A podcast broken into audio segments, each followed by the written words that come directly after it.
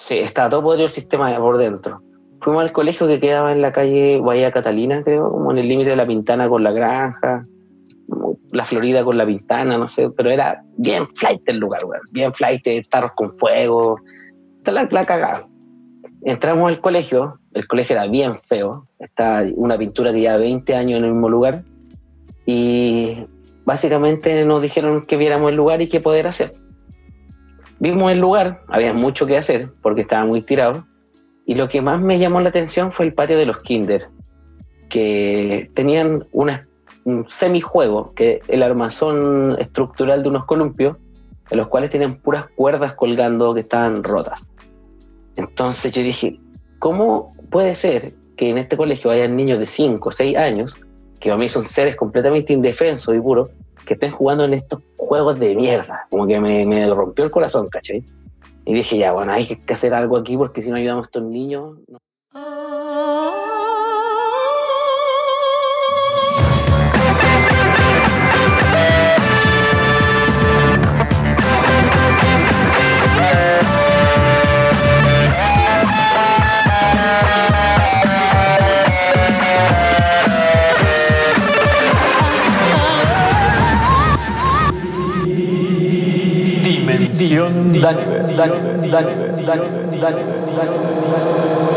Hola, soy Daniver. Bienvenidos a mi podcast.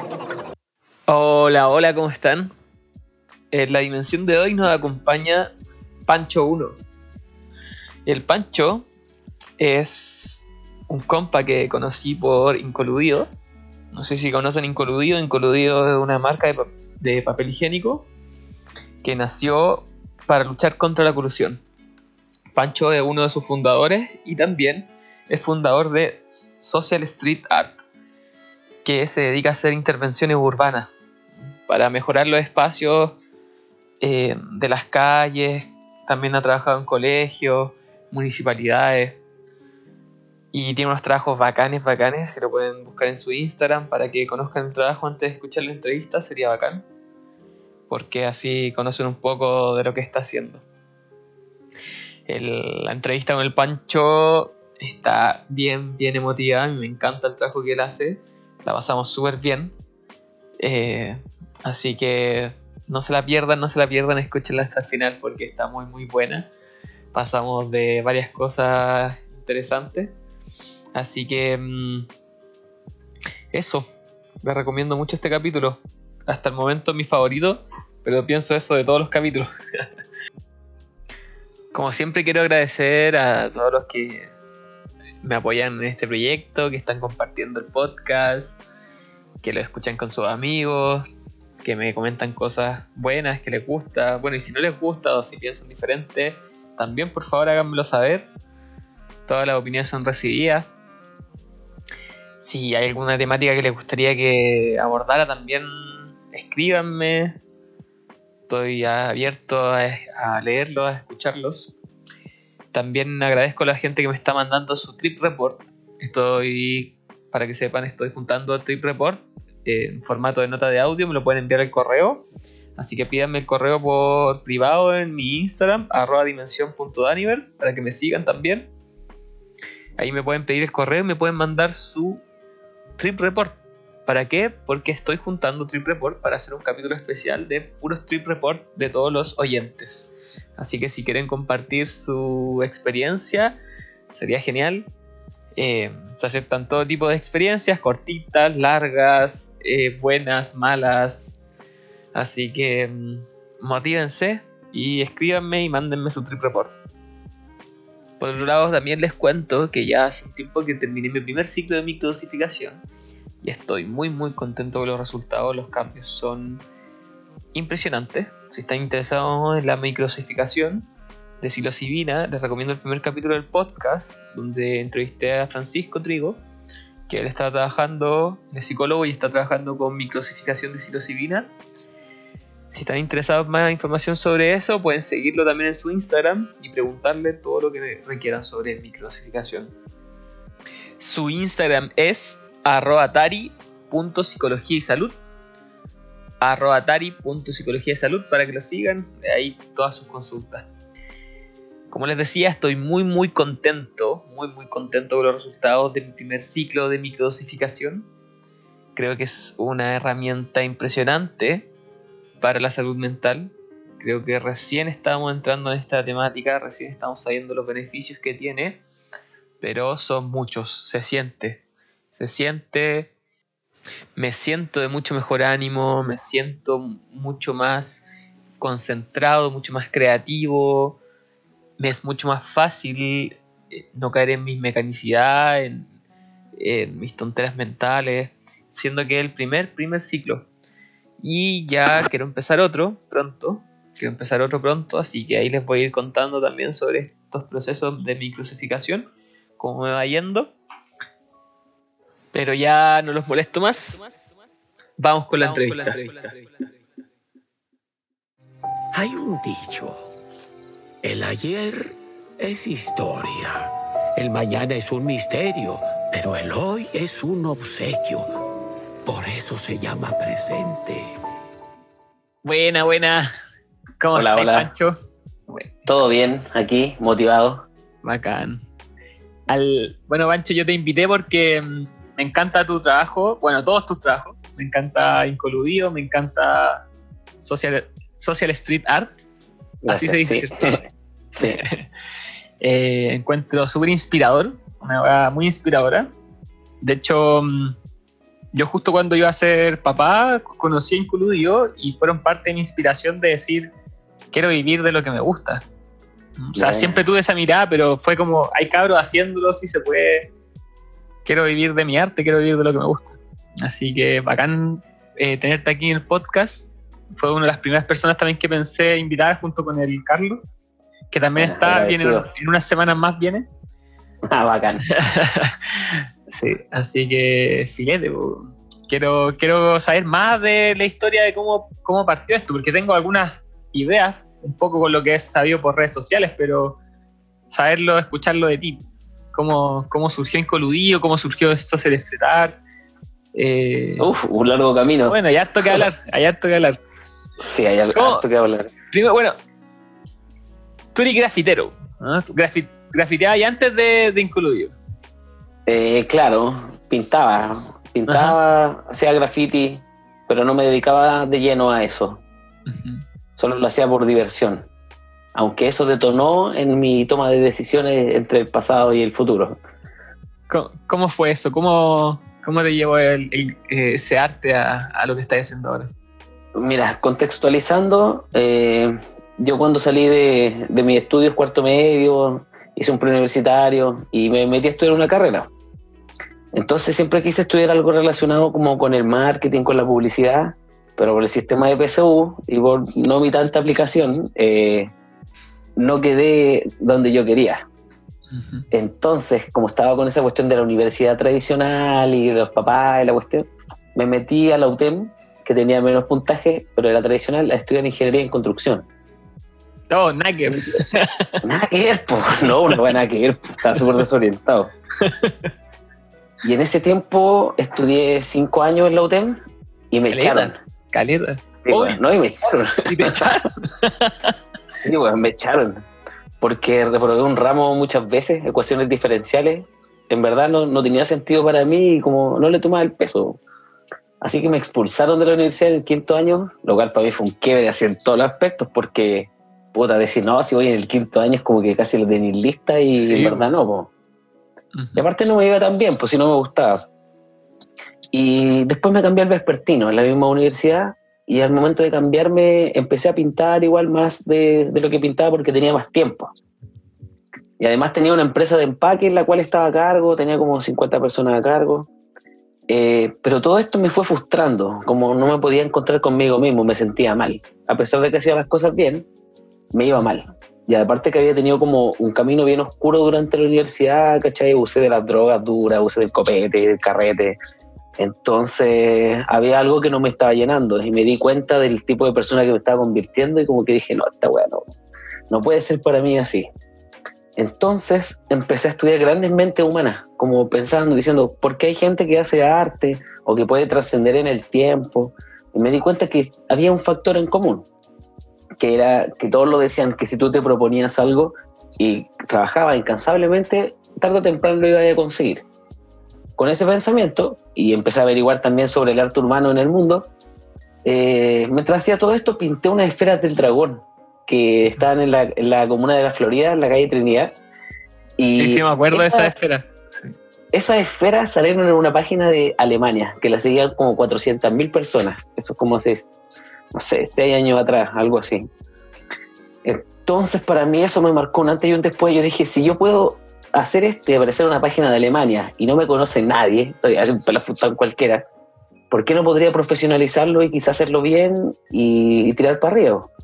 Y ahí empezó como mi quiebre completo, en el cual yo iba para la universidad y me iba llorando, pensando que no quería estar ahí, ¿cachai? Como que me iba al parque Ojina a llorar todo el día, se estaba para la cagada. Rigio, rigio. Se me cayó el celo, ya, parte de. parte del show. Sí, sí, fue súper complejo. Entonces, en ese momento, cuando yo ya estaba completamente colapsado, decidí abandonar la universidad. Eh, dejé la empresa de empaque y la universidad, todo tirado al mismo día. Jugado.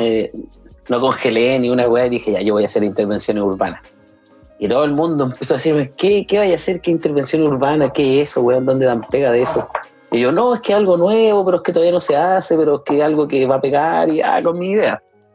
Entonces, puta, fue súper fuerte porque de partida, como mis más cercanos me dijeron que estaba loco, pues, Ya me habían echado de la U y como me había metido de nuevo y ahora me iba a salir de nuevo, entonces estaba perdiendo el tiempo. Mucha gente no me tenía fe porque decía, no, este bueno es bueno para el carrete, entonces como que está puro hueando. Bueno, en mi casa también dijeron, este weón se salió de la U, sigue fumando hierba, un drogadicto perdido más, ya cagó. Y mientras yo estaba con toda esa mierda encima, me, me, focalicé y empecé a hacer letreros, a pintar a mano alzada, a vender letreros. Y en ese camino conocí eh, a través de internet a Carlos, que es mi actual socio. Y Carlos había fundado una empresa que se llama Social Growing, que tenía como una nueva forma de ver eh, los trabajos y la forma de desarrollarse. Pero en ese tiempo no teníamos nada, ¿cachai? Era solamente la idea y un par de gestiones. Y en ese momento hablé con Carlos y le dije que también estaba en la misma, buscando hacer algo grande, pero que estaba solo y que no tenía nada más que 200 lucas de la última cuota de la U que no pagué. sí, pues, había que salvarse con algo. Y en ese tiempo no tenía nada, entonces andaba recogiendo basura en la feria para poder, con todas las mallas, con los plásticos, todas estas cosas que están botadas, ir haciendo colores y empezar a hacer obras para que alguien se fijara en mí y dijera, este cabrón tiene un gran cerebro que trabajé en esta agencia. Pero antes de que pasara todo eso, conocí a Carlos y nos acoplamos para empezar a hacer algo.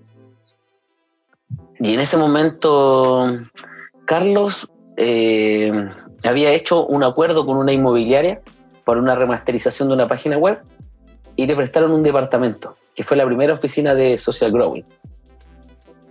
Esto en el año 2015 básicamente teníamos la oficina, pero no teníamos eh, qué mostrar. No éramos nada todavía. Entonces empezamos a hacer algunas intervenciones urbanas de las ideas que yo ya traía, que había dado vueltas. Las empezamos a aplicar como social growing, lo cual tuvo una repercusión mediana. No fue como, wow, lo más grande, pero sí hubieron cosas que marcaron un antes y un después. Como unas caritas felices que estaban afuera de, del metro Bellavista, Sí, sí, por ahí anduve las, las, las vi antes de conocerlo a usted. Claro, como que eso fue algo que iba marcando para mí y yo aparte como buscándome las carreras del artista decía, ya bacán, estoy avanzando, estoy haciendo algo, pero faltaba algo más grande, algo que nos pudiera dar la, la sostenibilidad para poder hacer los proyectos que queríamos. Y en base a eso, un día Carlos llega a la oficina y me dice, ¿sabes qué, Pancho? Ya se me ocurrió lo que hay que hacer, hay que vender papel higiénico porque debido al, mercado que tenemos acá en este país, uno puede ponerle el precio que uno quiera a las cosas, entonces vendamos lo más barato. Y me acuerdo que justo ese día me estaba fumando un pito ahí sentado y como que Carlos me dice, bueno, se te ocurre un nombre para un papel higiénico sin colusión y yo le digo de un segundo a otro, incoludido. hice, un, dibujo y ahí nació incoludido, pues ahí hay una historia para adelante, pero completamente maravillosa. Pero básicamente eso fue, pues, como decía antes y después, entre sentirme tan mal, como que despertarse y pensar qué estoy haciendo con mi vida, me estaba comiendo vivo. Entonces decidí arriesgarme y decir, puta, ya lo peor que puede ser es que quede bajo un puente tirado. Pero igual tengo hartos amigos, entonces dije, si macheteo cinco días en cada casa, por último igual me mantengo. Así que decidí lanzarme nomás. Qué buena, y, qué buena. Y aquí estamos. Me, me gusta ver la historia, me suena caleta también como parte de mi historia también, como full carrete, full desorientado. Una carrera que no terminé, que me salí y dije quiero vivir de lado y.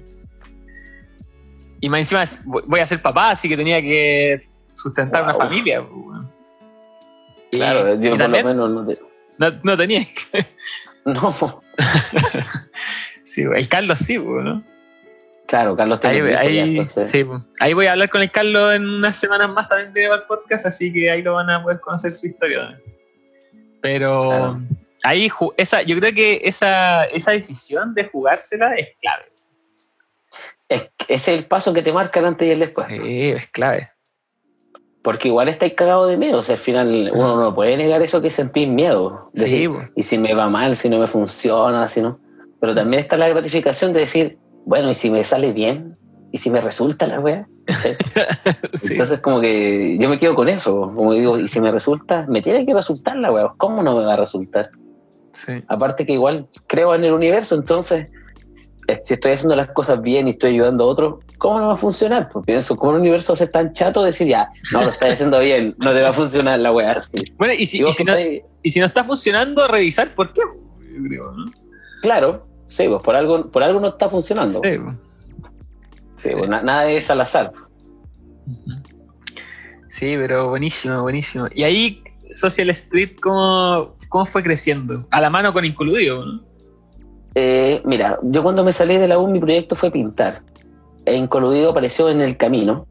Entonces, eh, para nosotros poner, posicionar Incoludido como marca en el mercado, en el país, hicimos una campaña de marketing de guerrilla, en la cual hicimos como 30.000 stickers a mano, stencil y bombardeamos toda la ciudad con la palabra incoluido.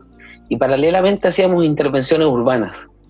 Transformábamos espacios públicos que se encontraban en desuso, en malas condiciones, y los pintábamos sin pedir permiso con nuestros materiales y entregamos una cara renovada de la ciudad a las personas.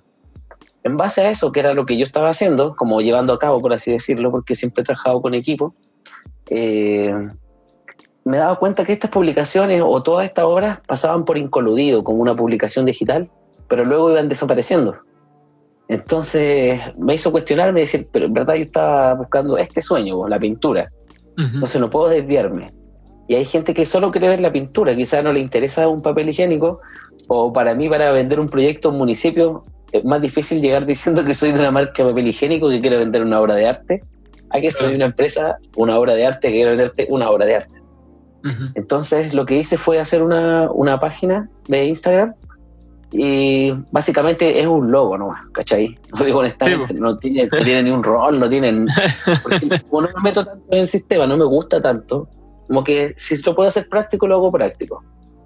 Pero lo que hicimos fue básicamente ir recopilando cada intervención urbana, ir mostrándola y ir compartiendo cosas que no se veían antes como, por decir, esta unión entre el graffiti y la gente, que la gente se diera cuenta que el que estaba pintando no era delincuente, no era malo, sino que era una persona que quería mejorar las cosas. Y Social Street Art, más que nada, es como yo encuentro como el corazón de lo que hago, como lo que más me gratifica y lo que más gratifica a otros. Porque Incoludido es una marca, es un producto, tiene estas cosas buenas, que ayuda a mucha gente y todo, pero en lo personal, como que la pintura es lo que a mí me, me mantiene vivo. Entonces me di cuenta que si la pintura me hacía bien a mí, podía hacer bien a otros. Como ocupé esa, como ese sentido del espejo, como que me reflejé en otro. Entonces uno quiere que donde pasa esté pintado, que esté bonito. Y yo soy de la mente de que no tengo que esperar que otra persona lo haga. Si quiero que la agua esté así, yo tengo que ir y hacerla.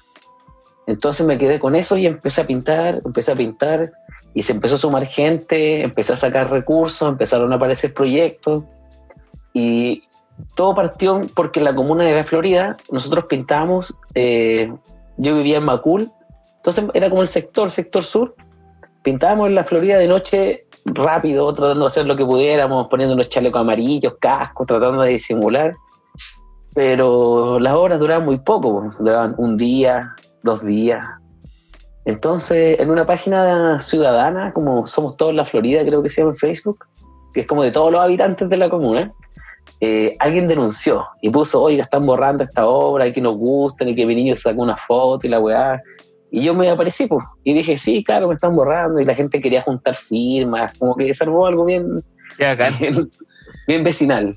Y entre eso, una persona etiquetó al municipio y a la corporación de, de cultura de la Florida. Y a los dos días me llamó una persona de la corporación de cultura que quería saber quién era y qué, por qué estaba haciendo lo que estaba haciendo. Entonces le conversé que quería pintar y que quería, no necesitaba nada en verdad, como que solo quería un permiso para que los pacos no me quitaran las pinturas. Entonces me ofrecieron pintar un anfiteatro, que era el anfiteatro de la Florida. Eh, me acuerdo que realicé un diseño de geometría sagrada súper bonito, hicimos algo súper bacán y de ahí en adelante eh, ellos mismos me dijeron, ¿sabes que ya no, no puedes hacer tu trabajo gratis? tenemos que pagarte. Y para mí fue como, puta, va a campo, Estoy haciendo lo que me gusta y me van a pagar. Y, y, ahí se fue dando, pues como una bola de nieve, fue agarrando fuerza, fue agarrando fuerza.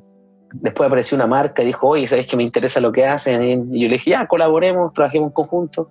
Después apareció otra marca, después apareció otra marca, más gente, más contacto. Y hoy en día ya es una red de personas con las cuales trabajo, entre diseñadores, grafiteros, gestores culturales, personas de los municipios, secretarias, bueno, todo hay todo un mundo. Qué, hermoso, güey, qué hermoso. Sí, es hermoso, en verdad. Y yo, yo, creo que lo que decís, esto de este, como, esta mentalidad de si ves algo y tú quieres un cambio, ir y hacerlo, no, no esperar un permiso de nadie ni de nada para ni a nadie para hacerlo. Yo creo que esa, ese, ese punto es clave para todo lo que vino después claro, porque ese es cuando tú matáis tu miedo. Sí, pues. O sea, cuando lo enfrentáis más que lo maté porque la weá está ahí. Porque igual, igual, te duele la guata cuando estáis pintando en la calle y es tarde, ¿cachai? Porque decir, puta, ya no me urge tanto como que alguien me vaya a cogotear o algo, porque no sé, tengo la facilidad de hablar con las personas y poder entrar en razón. Pero me urge más que vaya a llegar un Paco que no tenga conciencia y me diga, ya, ¿qué estás haciendo? Súbete, weón, cagaste, pásame todas tus weas, ¿cachai? Porque sería un mal rato. Sí. Pero. Entonces, sí. Esa, esa mentalidad que yo creo que no solo para el graffiti, sino para todo. Para cualquier cosa. Es que hay que ser eh, atrevido, porque piensa que ahí como todos dicen, esto no es normal. Y yo pienso, ¿qué es lo normal? Lo que está dentro de una norma, de un contexto, como de un, no sé, dentro de una bolsa. Entonces, todo lo que está en la bolsa son los atrevidos. Y si tú estás dentro de la bolsa, nunca vayas a poder conocer lo que está fuera de la bolsa. Entonces tenéis que ser atrevido para poder conocer otro mundo, otra experiencia, una cosa nueva. Porque si no te atrevís porque no, no eres capaz de poder llevarlo a cabo, ¿cachai? No te la creís tú mismo, ¿cómo vayas a esperar que otro la crea por ti? Si tú, tú no te creías a ti, ¿cómo te van a creer? Si tú no te crees que haces unos buenos podcasts, ¿cómo vayas a estar haciéndolo? sí, pues me tengo que echar ficha yo primero.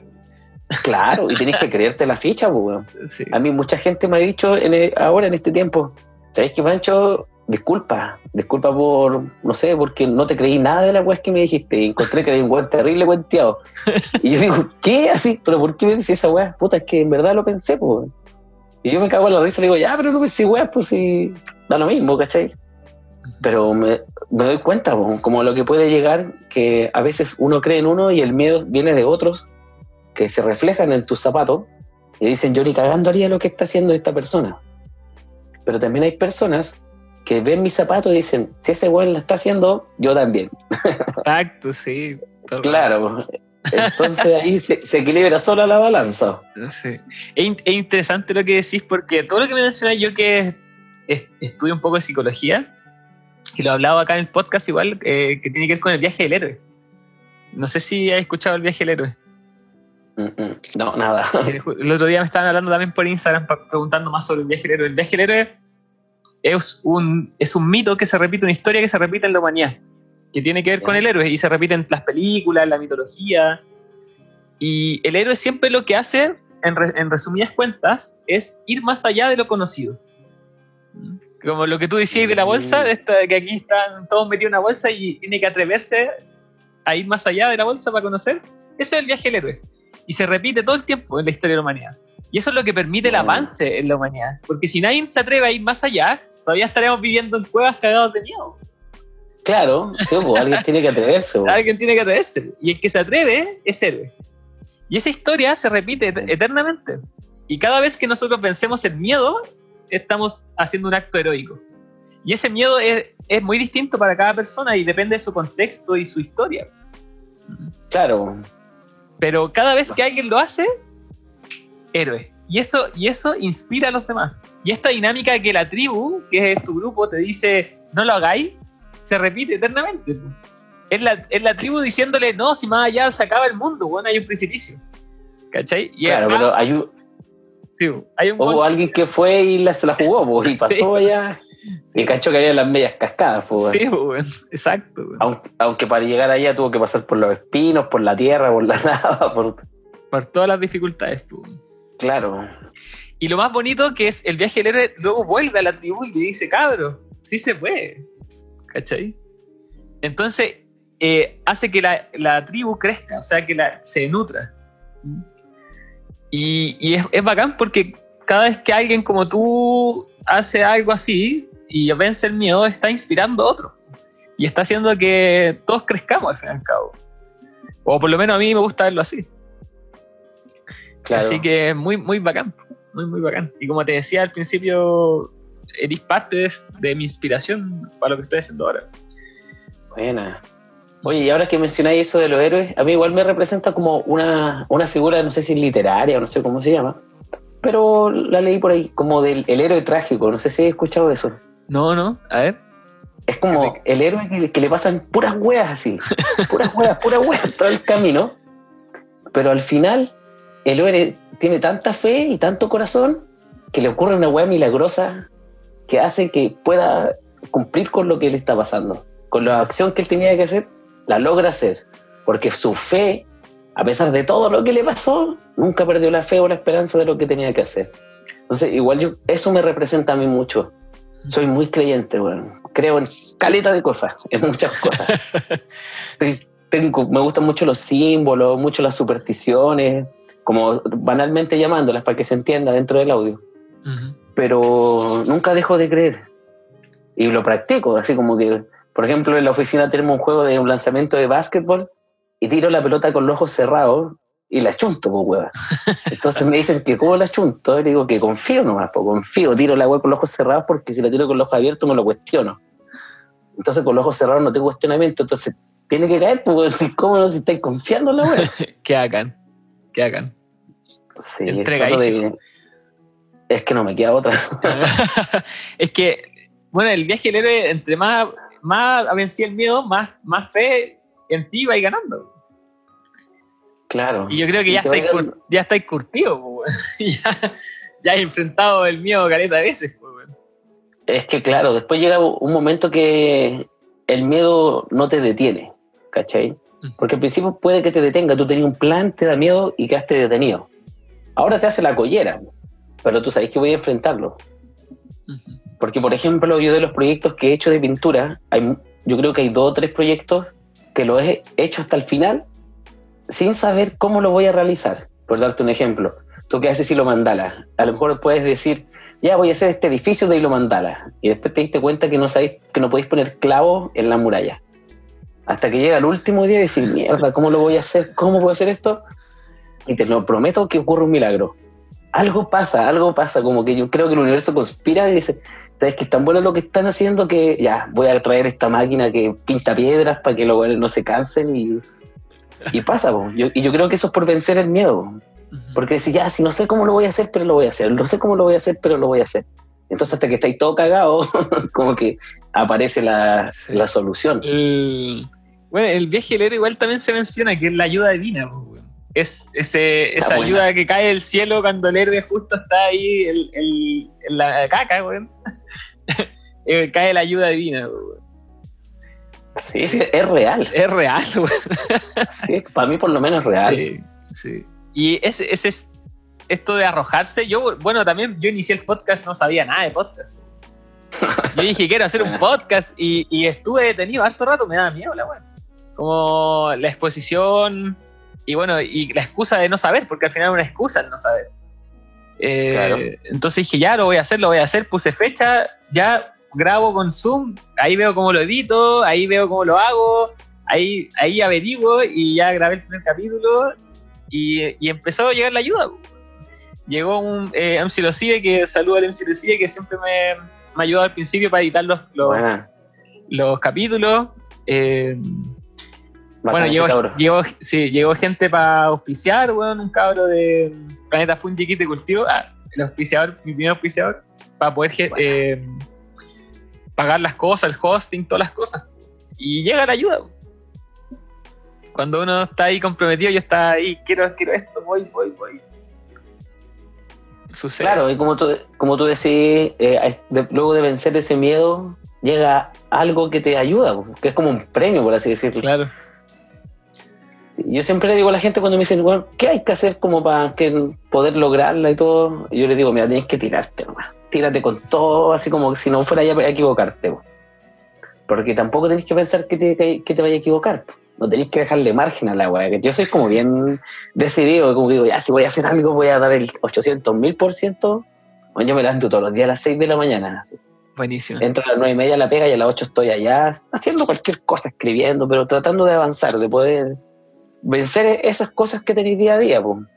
Porque si no te lanzáis es imposible que podáis pasarlo. Sí. Eso, lo que, me, lo que mencioné, yo también creo que es clave. Como que eh, las generaciones jóvenes, como este estereotipo del millennial, como que, como que la, la quiere hacer, pero eh, todo fácil. No sé si estáis de acuerdo con, es- con ese estereotipo, pero eh, cuando yo empecé con esto también como que tenía un setting de que todo fuera más sencillo, pero de repente dije, no, si estoy motivado tengo que comprometerme con esto y, y empecé a levantarme temprano, a, a- a trabajar todos los días, porque yo no tengo jefe, pero yo me tengo que poner mi horario, mi Claro. disciplina, ¿cachai? Y si no me lo pongo, y si no me lo pongo yo, no me lo pone nadie. Claro, mira, yo creo que en base a lo que tú me dices, eh, no sé si es por generación, pero encuentro que el ser humano está acostumbrado a los resultados rápidos. Sobre todo ahora en este tiempo que hay tanta conectividad, tanta digitalización, que tú quieres hacer un dibujo, pero quieres ojalá hacerlo en cinco segundos, para poder observarlo y decir, ah, ya si está bueno, está malo. Quieres hacer algo y eh, sacar, no sé, un, un curso, ya, el que sea más rápido, o lo veo en YouTube en dos minutos. Entonces, creo que a veces falta eso, como no buscar el resultado rápido, como trabajar sin buscar el reconocimiento o la aprobación, sino como por gusto. Porque de esa manera, naturalmente, van surgiendo en uno cosas que están ocultas. Si yo me dedico a pintar y cada vez quiero hacerlo más rápido, más rápido, me voy a olvidar de ciertas cosas sutiles que pueden hacer que el trabajo sea mejor o pueda ser más gratificante para mí para el momento de, de explayarme. Entonces, como te decía, no sé si es algo por la edad, pero sí creo que es algo como de, de la especie humana. ¿no? Queremos Mm. todo rápido, ¿no? todo rápido, Sí. estamos acostumbrados. De hecho, uno va a comprar y dice, ya, ¿cuánto es esto? Delivery, entrega inmediata, perfecto. sí, Sí. es como, no sé. Sí, yo creo Ya, que igual como, hay algo, hay algo como de la tecnología, pero también me parece que también es como de la raza humana, como decís, porque como que se me viene esta historia como del típico del abuelito, como enseñándole al joven a ser paciente, como a sembrar y a ser paciente con la siembra, como que, como que el joven es de por sí ya es como acelerado, claro. que quiere el resultado rápido y no... Le, le falta que- esa, esa, esa paciencia de la experiencia. Yo creo que eso, como tú dices, pasa con, con la edad. Eh, cuando uno es joven, o por lo menos esta generación, hablo desde mi persona, eh, creo que en cuanto a lo generacional, soy más rápido que mis padres, mentalmente hablando o en aspectos emocionales, porque he tenido otra nutrición a través del camino, otras Ujú. experiencias. Entonces, como mi capacidad mental hace que las cosas vayan rápido y las entienda rápido, también a veces me hace creer que ya entendiéndola la voy aprendiendo. Porque tú puedes decir, ah, sí, es fácil como hacer la hilo mandala, ya caché cómo se hace. Pero no es lo mismo que estar sentado poniendo hilo por hilo.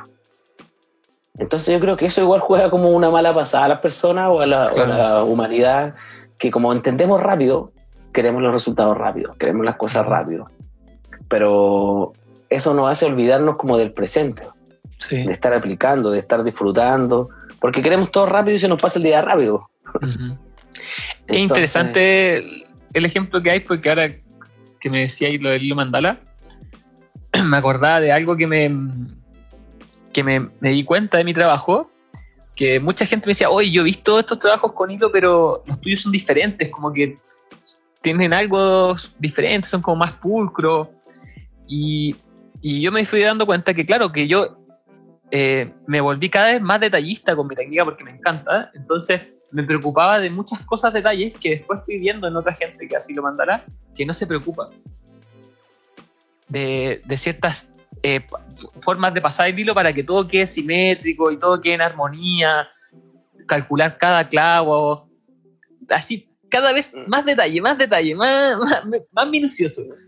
Y eso te lleva más tiempo también de claro, ejecución. mucho más tiempo de ejecución y, y de aprendizaje y de, y, y, de, y de errar y de darle de nuevo.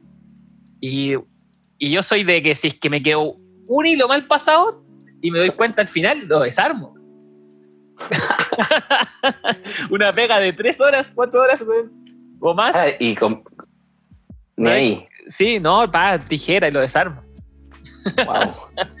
Porque el, creo que la de, de, lo que me gusta a mí del arte es, es eh, de, del arte que yo hago es esa minuciosidad que no necesariamente es perceptible para la gente, porque la gente no se da cuenta. Claro. Me dice, hay algo en tu trabajo que, que es diferente. No saben qué es. Yo sé lo que es porque estoy ahí. Claro. Y, y, lo hago, ¿Y por qué soy tan minucioso? Porque es, es un desafío personal, no es un. No es porque se va a ver. Por, gusto. Sí, pues, no, no es porque se vaya a ver más, más lindo, porque la gente no, no, no se da cuenta del todo. Claro. Es como un deseo mío de, de esa. De ese, más encima de ese estado de, como tú decís, de presencia, de estar ahí. Claro, porque cuando uno está haciendo arte, igual a mí por lo menos eh, entro como en una recepción de trance. Sí. En el cual me pongo atemporal, me olvido de que tengo que pagar cuenta, me olvido de que tengo que hacer mil cosas.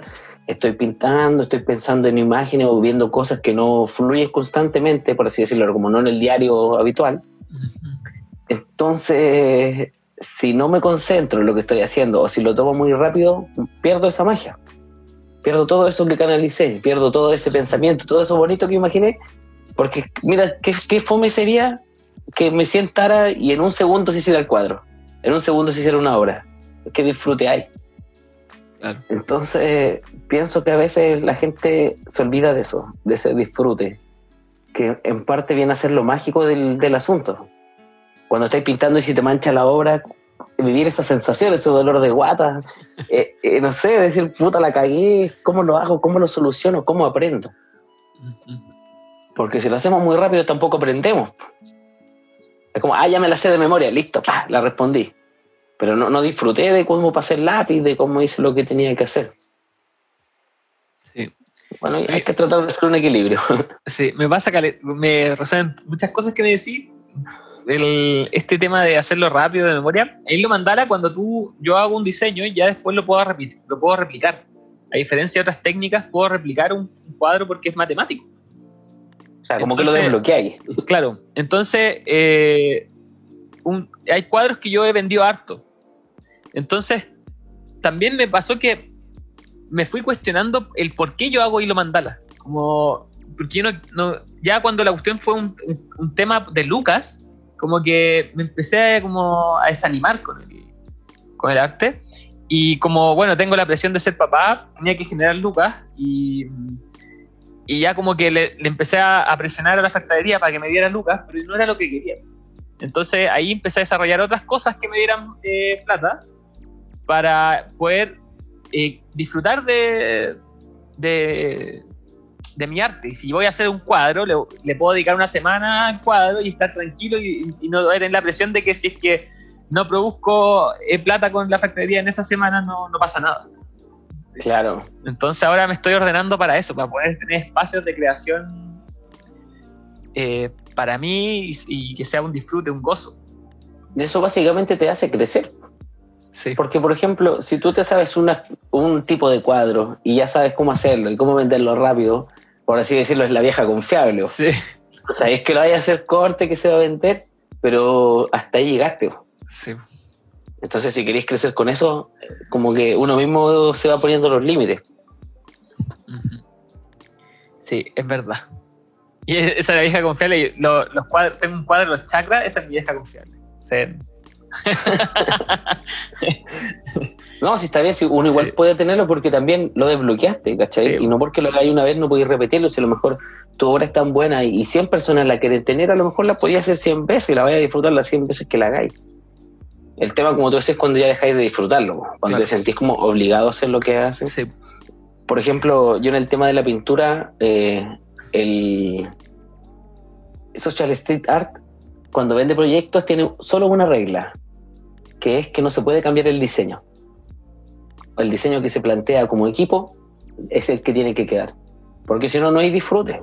Si me dicen, no, es que tienes que pintar esto y hacerlo de esta manera, como que, ¿cuál va a ser el crecimiento? Lo que me están diciendo, lo hago por dinero, lo hago por amor. Entonces prefiero pintar lo que uno quiere, lo que uno está sintiendo adentro y, y a veces de repente no es tanto pintar. Para mí me pasa harto lo que es gestionar. Como decir, ya, este va aquí, esto va acá, ya las compras están acá, la secretaria, que el teléfono, que allá. Organizarlo todo me es igual de gratificante también. Porque es parte del proceso. Y aparte aprendo más todavía, aprendo Sí. más. Estás aprendiendo otros aspectos de, de- de- del trabajo. A mí me gusta, me gusta hacer de todo, weón. Como que en el Coludido he sido community manager, vendedor, eh, pioneta, eh, creador de contenido. eh, puta, me he hecho todo, weón. Qué He animado, hici- hicimos un programa en el Coludido TV que hicimos Sí, 30 era bueno. Sí, era bueno. Entonces, ll- llevarse a eso, como avanzar más, darle más, darle más, darle más, y al final, ¿qué hay, Es qué hay bacán. después de todo? Es bacán eso. Yo igual también con, con esto he aprendido caleta, eh, a editar fotos, Photoshop, ahora audio, eh, bueno, de todo. Publicidad. Igual soy, soy bien estricto en el pensamiento y como que digo, ya si me puedo morir. Como que siempre pienso eso, weón, me ando matando todos los días. Digo, me despierto en la mañana y digo, ya, ya, es como un buen día para morir, pienso. ¿Cachai? Entonces, si fuera un buen día para morir, si al final del día muriera, ¿qué haría si me muriera? Y pienso esa weá y me pongo a hacer caleta weá, así como que digo, bueno, si fuera mi último día, intentaría hacer todo. Pero no me muero, no me he muerto hasta el momento. Entonces me ha servido pensar así, como decir, ya, bueno, lo voy a dar todo porque esta weá puede cagar. Mm. Y también que otro tiene otras aspiraciones, como por ejemplo la familia o, poder ayudar a otras personas. Yo me doy cuenta con el tema de la pintura, cuántas, cuántos niños, cuántas abuelitas, cuánta gente he visto sonreír. Entonces también busco y digo, quiero llevarlo más allá para poder avanzar, para poder crecer y para poder crecer, hacer crecer esta comunidad o este grupo de personas. Sí, hay, hay una historia que una vez me contaste cuando fui incluido que me gusta caleta del, la del colegio, por favor. Cuéntame de nuevo eso. Cuando ¿Cómo? fuimos a pintar al colegio, Sí, cómo fueron a pintar el colegio. Ah, esa historia. eh, eso fue, si mal no recuerdo, el año pasado o el antepasado. Mira, eh, Social Street Art, básicamente, para la gente que nos escucha, lo que hace es transformar espacios públicos y también trabajar con personas vulnerables o sectores vulnerables para mejorar su, su calidad de vida a través de la pintura. Eh, dentro de esto, nosotros vendemos trabajo a municipios, en los cuales nos llaman y nos dicen, mira, este lugar está malo, queremos arreglarlo. O también hay particulares que nos preguntan y nos dicen, mira, sabes que quiero pintar un jardín, un colegio, etcétera. En esta ocasión nos habló una profesora de un colegio y nos dijo, miren, yo trabajo en un colegio que es de escasos recursos, en el cual las condiciones son malas, ya que se roban las cosas, los profesores, los, los mismos eh, apoderados, hay que tener todo con candado y hay un tema tránfugo dentro de lo que es, eh, deja buscar la palabra técnica, el sostenedor del colegio con el director. Y era una weá de mierda, ¿no? en el sentido como que estaba la cagada. Y Estaba todo podrido. Sí, estaba todo podrido el sistema por dentro. Fuimos al colegio que quedaba en la calle Bahía Catalina, creo, como en el límite de la Pintana con la granja, la Florida con la Pintana, no sé, pero era bien flight el lugar. Bien flight, tarros con fuego, toda la, la. Entramos al colegio, el colegio era bien feo, está una pintura que lleva 20 años en el mismo lugar, y básicamente nos dijeron que viéramos el lugar y qué poder hacer. Vimos el lugar, había mucho que hacer porque estaba muy tirado, y lo que más me llamó la atención fue el patio de los kinder, que tenían una, un semijuego, que el armazón estructural de unos columpios, en los cuales tenían puras cuerdas colgando que estaban rotas. Entonces yo dije, ¿cómo puede ser que en este colegio hayan niños de 5 o 6 años, que para mí son seres completamente indefensos y puros, que estén jugando en estos juegos de mierda? Como que me, me rompió el corazón, ¿cachai? Y dije, ya, bueno, hay que hacer algo aquí porque si no ayudamos a estos niños, no... Es, es difícil que tengan otra visión. Yo lo pienso y digo, no sé, son colegios de escasos recursos, niños que viven solamente con su abuelita porque los papás están presos. Lo único que conocen es de su casa una cuadra al colegio. No tienen más mundo. Y más que todos los buenos que ven ahí hueando en la calle o haciendo weas, ¿cachai? Entonces, en base a todo lo que vimos y todas las medidas que sacamos del colegio y todo lo que vimos, hicimos un presupuesto con presupuesto a baja escala para la consideración del tamaño que era, yo les dije que valía 2 millones, que es un trabajo para las cinco personas que era el equipo de ese momento. Y la profesora me dice que no tiene 2 millones y que tiene 400 lucas. Y que esas 400 lucas eh, son de... Ah, yo le digo, ya, 400 lucas. Si puede, ah, junten un poco más, le digo alguna completada o algo, con, su centro de alumnos, o sea, centro de padres, porque como es un colegio, pero me dijo que por ningún motivo iba a pasar nada y que para todo lo hacían hacer completada, inclusive para comprar los mismos materiales de los profesores. Entonces la weá era muy charcha. Y la profe dijo, tengo 400 lucas de mi bolsillo. Y ya, pues me fui con eso, pensando, ¿qué no alcanza pintar con 400 lucas? Entonces alcanzaba a pintar ciertos muros, que era como un quinto de lo que teníamos que pintar, y algo muy fuerte me pasó, ¿sabes? Como que me dolió mucho el corazón, por así decirlo, desde adentro. Como que dije, puta, no, no puedo entender cómo estos niños van a vivir todo este tiempo, toda su infancia en ese colegio culiado de mierda, disculpa el garabato. Pero sí, dale, era, eh, era, muy fuerte lo que estaba viendo. Entonces les dije a los cabros, ¿saben qué cabros? Por esta vez no vamos a ganar dinero, vamos a hacer las cosas diferentes. Ellos igual ya lo tenían considerado, ya lo habíamos hecho antes pero no un trabajo tan fuerte, tan así denso en el sentido de lo que estáis viviendo, más la harta pega que había que hacer, porque estuvimos más de una semana pintando de correo, y le dije, regalémosle el trabajo a esta persona, no le cobremos nada. Yo tenía un, dinero que tenía guardado, eh, que eran como 500 lucas en ese tiempo, como que dije, ya no sé, me voy a comprar un computador o un PlayStation, quizás qué weá. Y dije, no, sabes que esta plata mejor la voy a gastar toda en pintura voy a comprar todas las cosas y voy a comprar un juego modular o unos resbalines y les voy a instalar los juegos. No sé cómo lo voy a hacer la weá. Entonces, lo primero que hice fue decirle a los cabros, ya cabros, vamos, apáñenme por favor. Y todos me dijeron que sí. Teníamos hartas pinturas de los saldos de lo que habíamos pintado en otros lugares, pero igual faltaba. Entonces dije, ya, voy a poner un resto para la movilización, para el almuerzo de los cabros, para todos los gastos básicos. Y voy a comprar un juego modular me metí a internet a buscar un juego modular y valía 750 lucas. como esa casita, esa casita de madera con un resbalín, ¿caché? Y como que quedé para la cagada, pues dije, oh, la weá cara, la weá muy cara. Y empecé a buscar de segunda mano. Y harto rato, hasta que una persona vi en San Bernardo que vendía un juego modular en 120 lucas. Bueno, 180 lucas. Le ofrecí 120, me dijo que no, que no podía. Después le ofrecí 150, no, que no podía. Hasta que me lo vendió. Y cuando me lo vendió, dije, bacán, tengo un juego comprado enorme, pero no tengo nada como moverlo. no sé cómo sacarlo de ahí, porque estaba en Zambeca la mierda, ya lo había pagado. Así que una persona que es un padrino financiero de Incoludido tenía un camión. Y me comuniqué con él y él se ofreció a poner el camión y fuimos a desarmar el juego tuerca por tuerca, bueno, así fue sacar los pilotes del piso, una pega de chino, bueno, unos palos gigantes hasta que lo sacamos y lo transportamos hasta el colegio. Y en el colegio tenemos que armarlo entero de nuevo, palo por palo, güey. y la, para suerte de nosotros, justo ese juego modular tenía unos columpios, pero que estaban como amarrados nomás. Así que pudimos poner los columpios y el juego modular y pintamos todo el sector de los niños. Todo, les pintamos eh, la casita, eh, los muros de sus salas, los muros de su patio, y pintamos también el patio de la enseñanza media, donde pintamos todas las bancas, un kiosco, las escaleras. Hicimos una pega súper bonita.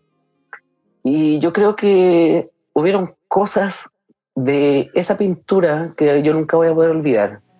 Como una grabación donde los niños ven por primera vez los juegos y saltan de felicidad y dicen, hay columpios, hay columpios, ¿cachai? Como que era una weá que tú decís, puta, yo no, sé, Juan, pienso cuántas, cuánto dinero ganan miles de personas y que a lo mejor ya, a mí, no sé, 200 lucas no es tanto, pero tampoco es tan poco, ¿cachai? Igual me cuesta ganármela. E, entonces ya las puse en la mesa desprendidamente y pienso, digo, si mucha gente pudiese ayudar de esa manera, obviamente podríamos hacer cosas geniales, pero como no espero que otros lo hagan, decidimos hacerlo nosotros mismos. Mm. Y después de haber hecho todo eso, de haber pasado todos esos desprendimientos, ¿cachai? Y todas esas weas que uno va como en la vida cotidiana, haber recibido eso, o haber recibido un abrazo grupal de 30 niños, weón, como que esa energía de verdad que no tiene comparación. Para mí no, no tiene comparación. Lo que todos vimos en ese momento, las caras de felicidad de las personas al, al ver lo que tenían, lo que te decían los apoderados, ¿cachai? Como oiga, qué bueno que pintar en el colegio, yo estudié aquí y desde que yo estudié que el colegio tenía el mismo color. Hasta que después te metí en internet y busqué el colegio y en vez de tener la foto del colegio, tienes la foto del juego modular que pintamos con los niños arriba. Si te lo buscáis en Google. qué bonito, weón. es una bonita historia, weón. Es brígida historia. Es muy buena. Sí, es una bonita historia y esas cosas a mí me hacen seguir pintando. Me hacen no detenerme porque y no te miento que hay 50 personas que por favor no esperen que nos escriben en Social Street. Queremos pintar un colegio, queremos pintar un, no sé, un hogar de niños, queremos pintar un lugar de, rehabilitación de personas. Y mucha gente piensa que Social Street Art es como una cosa muy, muy, muy grande, porque así lo, lo hice ver, para que pudiéramos resultar los proyectos. Pero a fin de cuentas soy yo, soy una pura persona, con un equipo pero todo surge desde una iniciativa propia, de decir, ya, vamos a hacer esto, tú haces esto, tú haces esto, tú haces esto, yo considerando que cada uno del equipo tiene una habilidad única, diferente a la de todos los demás, por eso lo conformé así. Entonces, con ese esfuerzo grupal y todo eso, estamos logrando esas cosas. Que para mí es algo que no tiene eh, valor físico, es como un valor espiritual que creo que es como una gran moneda de cambio en, esta actualidad, como el pago espiritual, como qué es lo que tú puedes recibir en el fondo de tu alma por haber hecho las acciones que tú estás haciendo. Porque si me hubieran pagado 100 millones de pesos, pero ni un niño hubiera visto feliz, yo creo que no hubiera sentido absolutamente nada de eso. Aunque quizá con 100 millones hubiera hecho 50 colegios más. pero bueno, y en base a eso también se, se dan cosas, como que lo que uno piensa, lo que uno desea, como esa vibración que emite, como que yo digo, puta, ojalá pudiera pintar miles de colegios y, en las comunas más pobres. Y antes de que sucediera toda la pandemia, eh, iba a ser profesor de street art en la comuna de La Pintana, con jóvenes de escasos recursos para eh, pintar las plazas de La Pintana y además estaba hablando como con las personas de, no sé si el de EMRE o algo así, para pintar todos los colegios municipales de La Pintana que hagan. Es un, proyecto que estaban así hace un par de meses en movimiento. Entonces, desde haber pintado ese colegio gratis y pues haber puesto todo, hasta que te digan, ¿saben qué? Te queremos contratar por la labor que tú haces para que puedas enseñar esto a otras personas. Para mí es como, eh, fuera de todo lo monetario, la ganada. Como ese reconocimiento social, que no es lo que busco como para satisfacerme, pero sí es lo que busco para poder expandirme. ¿Me cacháis? Como que yo entiendo que uno de, funciona como bajo un arquetipo, bajo como un carácter, un ser que uno mismo va creando, que puede ser a través del ego o a través de la conciencia, pero que es necesario en esta sociedad para poder mostrarse. Si no hay un nombre hilo mandalas, ¿cómo vaya a mostrar la hilo mandalas? Si no hay un social street que se esté moviendo, ¿cómo podríamos hacerlo de esa manera? Entonces lo que yo busco básicamente es expandir social street lo más que pueda, porque me di cuenta que hace bien. Me hace bien a mí, le hace bien a los que trabajan conmigo, le hace bien a los que lo ven, le hace bien al que está escuchando, que a lo mejor se emocionó. Entonces. de más que sí. sí, bueno. estoy feliz con eso y, y sí fue una bonita historia, bueno, una gran experiencia. Sí. Bueno, es increíble en verdad. Bueno, en- me encanta este invitado. eh, porque es, es una, es una historia inspiradora. Una historia inspiradora para motivar a más gente que esté escuchando a, a tomar la rienda de su vida, hacer lo que les gusta y enfrentar el miedo. weón. Esa es, es la clave. Y, y eso transforma, transforma a la gente y es bacán que, que podáis entregar eso a, a los niños. De verdad, era un encuentro hermoso. Muy, muy bacán. Igual hay algo que yo también, por ejemplo, le comento a la gente de mi equipo, que cuando lo que nosotros estamos haciendo, hay ciertos segmentos que nos ven, no sé, gente de 10 años, de 20, de 30, de 40, de 50, quizás los de 30, 40 y 50 nos ven y dicen, bacán, bacán lo que hacen, bacán su pega, pero yo ya estoy haciendo la mía y me da lo mismo. Quizás el de 20 tiene miles de cosas en su cabeza que están explotando para todos lados y quiere ver para dónde va. Pero de repente también hay un niño que no sé, que tiene 14 años y piensa qué hacer con su vida, para dónde quiere apuntar. Entonces ve un músico y dice, uh, bacán, este músico, me gustaría ser como él. O ve a otra persona y también se va reflejando. Entonces también me gusta actuar como ese reflejo, de que alguien que tiene menos camino diga, bacán, yo me gustaría trabajar pintando, pintando plazas, como lo hacen estos locos, entregando estas cosas. Entonces siento que hay un rol que uno como adulto debe afrontar, que es formar a, la- a las personas que tienen menos edad, entregarles esas cosas porque está lleno de, de buenos de mierda, de políticos de mierda, de actores de mierda, de cineastas de mierda, de miles de weas turbias, y son eh, eh, visualmente menos personas las que están haciendo cosas más buenas. Entonces creo que hay que apoyarse en ese aspecto. Como si alguien está haciendo arte y está tirando para el lado de la conciencia y está ayudando a gente, apoyarlo, para que pueda inspirar a otras personas. Porque yo también me inspiré por otras personas que vienen del pasado. Y también debo eso. Como dice, no sé, a lo mejor cuando chico vi un mimo que me hizo un globo y me dejó sorprendido, pero no me cobró, no, me, dijo tienes que pagar o tienes que hacer esto o tienes que compartirme o tienes que darle like, solo lo hizo. Entonces eso me inspiró para decir, wow, qué lindo lo que hizo. Yo cuando sea grande también quiero hacer globo. Como lo que uno cuando dice cuando es chico, weón. Como Sí. que estás jardinero, weón, y lo dice, oh, ¿qué quieres ser cuando grande? Jardinero. Porque lo encontráis chévere, weón. Sí, weón. es un, es un referente, te volviste un referente. Claro, eh, y eso es una responsabilidad también que uno tiene que Sí. asumir. Ser un- positivos. Claro, porque puede ser un mal referente igual, pero Sí.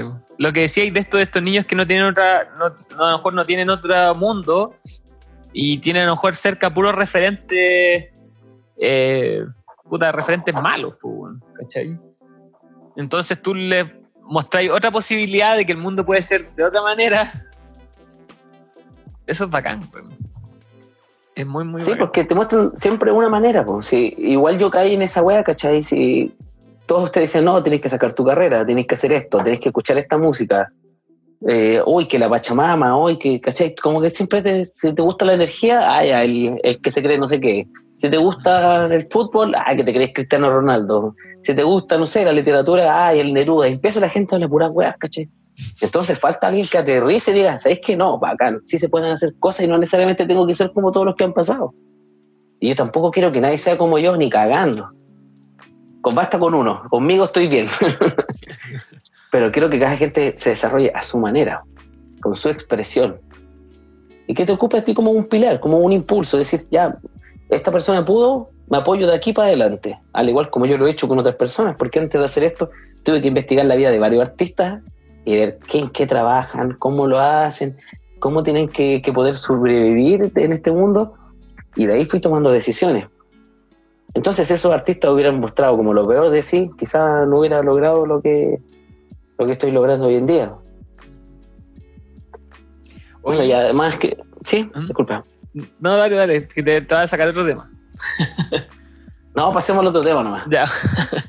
eh, psicodélicos, démosle. ¿Cómo? Ah, bueno, ahí. ¡Pum! De una. Eh, ¿Cómo influyen los psicodélicos en todo esto, en todo lo que me habéis contado? Porque pasaste, me contaste, estaba ahí full carrete, drogas duras, y ahí en esas drogas duras hay psicodélicos. ¿Cuándo entraste con los psicodélicos? No, Psicodélico, enteógeno, hongo, LSD, DMT. Ya, hasta ese momento nada, ¿cachai? Como hasta que yo me salí de la U todo ese tiempo, eh, había consumido cigarrillos, mm, marihuana, eh, coca, copete, eso, pero nunca un alucinógeno. La primera vez que probé un alucinógeno fue con Carlos Mancilla, con mi socio.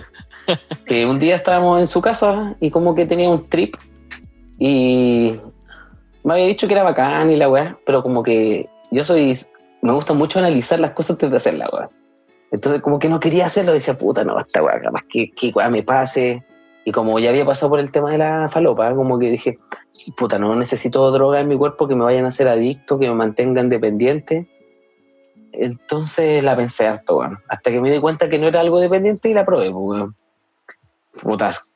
La expansión de conciencia que recibí fue alta en el principio, como de poder ver otros colores y otras cosas.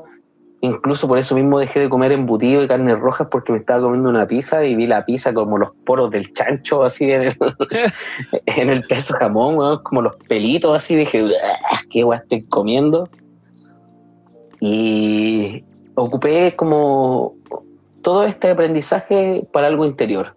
A mí me gusta el uso de los de los psicodélicos, pero no lo uso, por ejemplo, en fiestas ni en juntas sociales. Siempre de manera interna o como con un yunta o dos a lo más, como de un uso meditativo o más que nada como explorativo. Como de ver hasta qué nivel puede llegar como la percepción, la conciencia, como tratar de hacer juegos telepáticos, ¿cachai?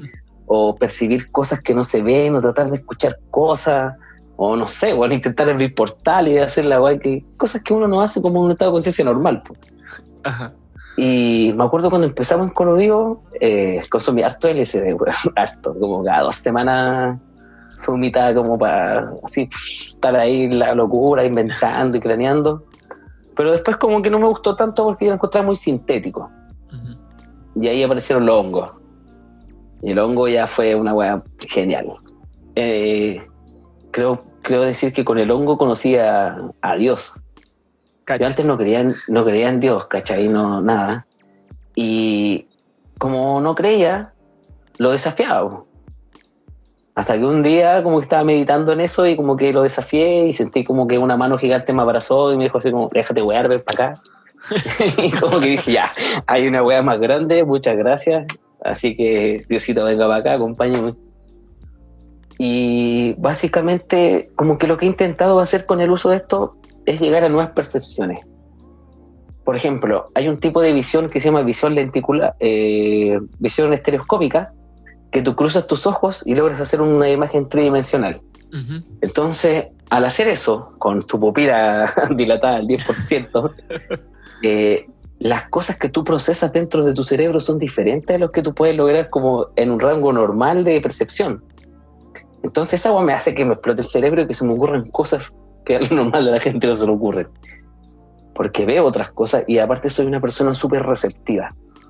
Entonces, más que solamente ver arte y esas cosas, llego como a un plano más sutil de comunicación con ciertas entidades que no podría estar en ese plano sutil si estuviera como en mi día a día, a menos que esté en un estado de meditación profundo. Me he dado cuenta que todas las cosas están vivas, de, de mi propio ser, de mi propio interior, básicamente con el hongo. También he consumido San Pedro, que también fue una experiencia súper, súper fuerte, en el punto de que me di cuenta como de mi naturalidad de, de ser, como que me sentí uno con la tierra, hablé con los árboles, weón, puta, con un búho, fue una vez muy loca pero muy buena. Y creo que el viaje que más fuerte he tenido, fuerte me refiero como experiencia, es en DMT. Eh, el eso, bueno, he, he fumado dos veces DMT. La primera vez que fumé, eh, me salí del cuerpo, iba entrando una mandala y como que se acabó la pila y me devolví y dije, oh, no, y no pasó nada. Y el segundo viaje es sorprendente porque me reveló algo trascendental en mi vida. Eh, fumé en mi casa con mi gato ahí para que me cuidara, que nadie se vaya a meter al, al cambucho. Y primero hablé con, me salí, pasé una, una mandala. Mira, todo parte porque estaba enojado con, como con la creación. como que había una característica de mi personalidad que la había trabajado mucho, pero que no la había podido dominar. Entonces estaba enojado. Y dije, quiero hablar con el dueño del que inventó esta weá. El que inventó. Alguien- Siempre hay como un, un administrador, no sé, weón, como- Entonces, el que inventó los seres humanos y toda esta weá, toda esta Matrix, tengo que alegarle, weón, tengo que hacer mi queja porque no estoy conforme. po. Queja, queja formal. Queja formal. Tráiganme contra- al jefe, tráiganme al jefe. Sí, weón, tráiganme al jefe. Y mientras estaba buscando al jefe, a las 2 de la mañana apareció un amigo y me dijo, ¿quería un TMT? Y yo estaba solo y como que dije, ya, pues. Así como, bueno, si llegó será por algo, pensando así. Y la cosa es que fumé y me fui donde el jefe, pues, weón. Y me di cuenta como que en unos ar- archivos así como de programación, como que tenía un error de sintaxis, como que tenía una weá mal escrita, weón, como en mis códigos. Y como que no sabía arreglarlo, así que lo destruí la wea. Y como que se destruyó así, y ahí como que me sentí mejor, pues. Como que algo, barrí algo que no quería de mí. Ajá. Después pasé como a otra dimensión y empecé a hablar con un insecto, weón. Y el insecto me decía que los humanos éramos tontos porque no nos sabíamos mover, porque ellos tenían más ojos, que el saltamonte saltaba y sabía dónde iba a caer. Así me traumó harto rato, weón. Y después se fue, po. Posterior a eso, aparecí en un círculo donde aparecieron puros demonios traumándome, weón, asustándome, así, ¡ah! gritándome, weá. Y como que me aterré completamente y aparecieron muchos ángeles detrás de los demonios. Y yo les decía, bueno, ayúdenme, ayúdenme. Y los buenos me dijeron, bueno, sube tu vibración y te vamos a ayudar. Entonces me puse a rezar pues, en el viaje, rezando, rezando, rezando, y pasé la línea de los demonios, llegué hasta la línea de los ángeles, y cuando paso todo esto, todos se empiezan a reír, weón, los ángeles y los demonios, de mí. Y yo les digo, weón, ¿por qué mierda se están riendo? Y los weones se abrazan y se di- dicen, es que somos todos lo mismo, y se abrazan y se desvanecen, weón. Y yo, puta la weá, así como... Y si era la manera de aprender, pero era lo mismo, weón, ¿cachai? Ah, Y después de eso, yo tengo una piedra, que es una moldavita, no sé si tú has escuchado sobre eso. la- sí, la he escuchado, la he escuchado. Ya, es, una, es una piedra que se origina cuando un meteorito cae a la Tierra Ujú. y la, la condensación hace que se cristalice, Que es como media vidriosa, ¿o no? claro, vidriosa de color verde. Entonces, esa piedra, bajo efecto psicodélico, puta, te manda literalmente a la mierda, ¿cachai? Tenés como otro tipo de conexión, porque está viva y es muy fuerte. Entonces, cuando preparé el viaje, dejé la piedra al lado mío para poder tomarla o hacer en algún momento. Y cuando tomé un poco de conciencia, tomé la piedra y me la puse en el entrecejo y volví al viaje del DMT.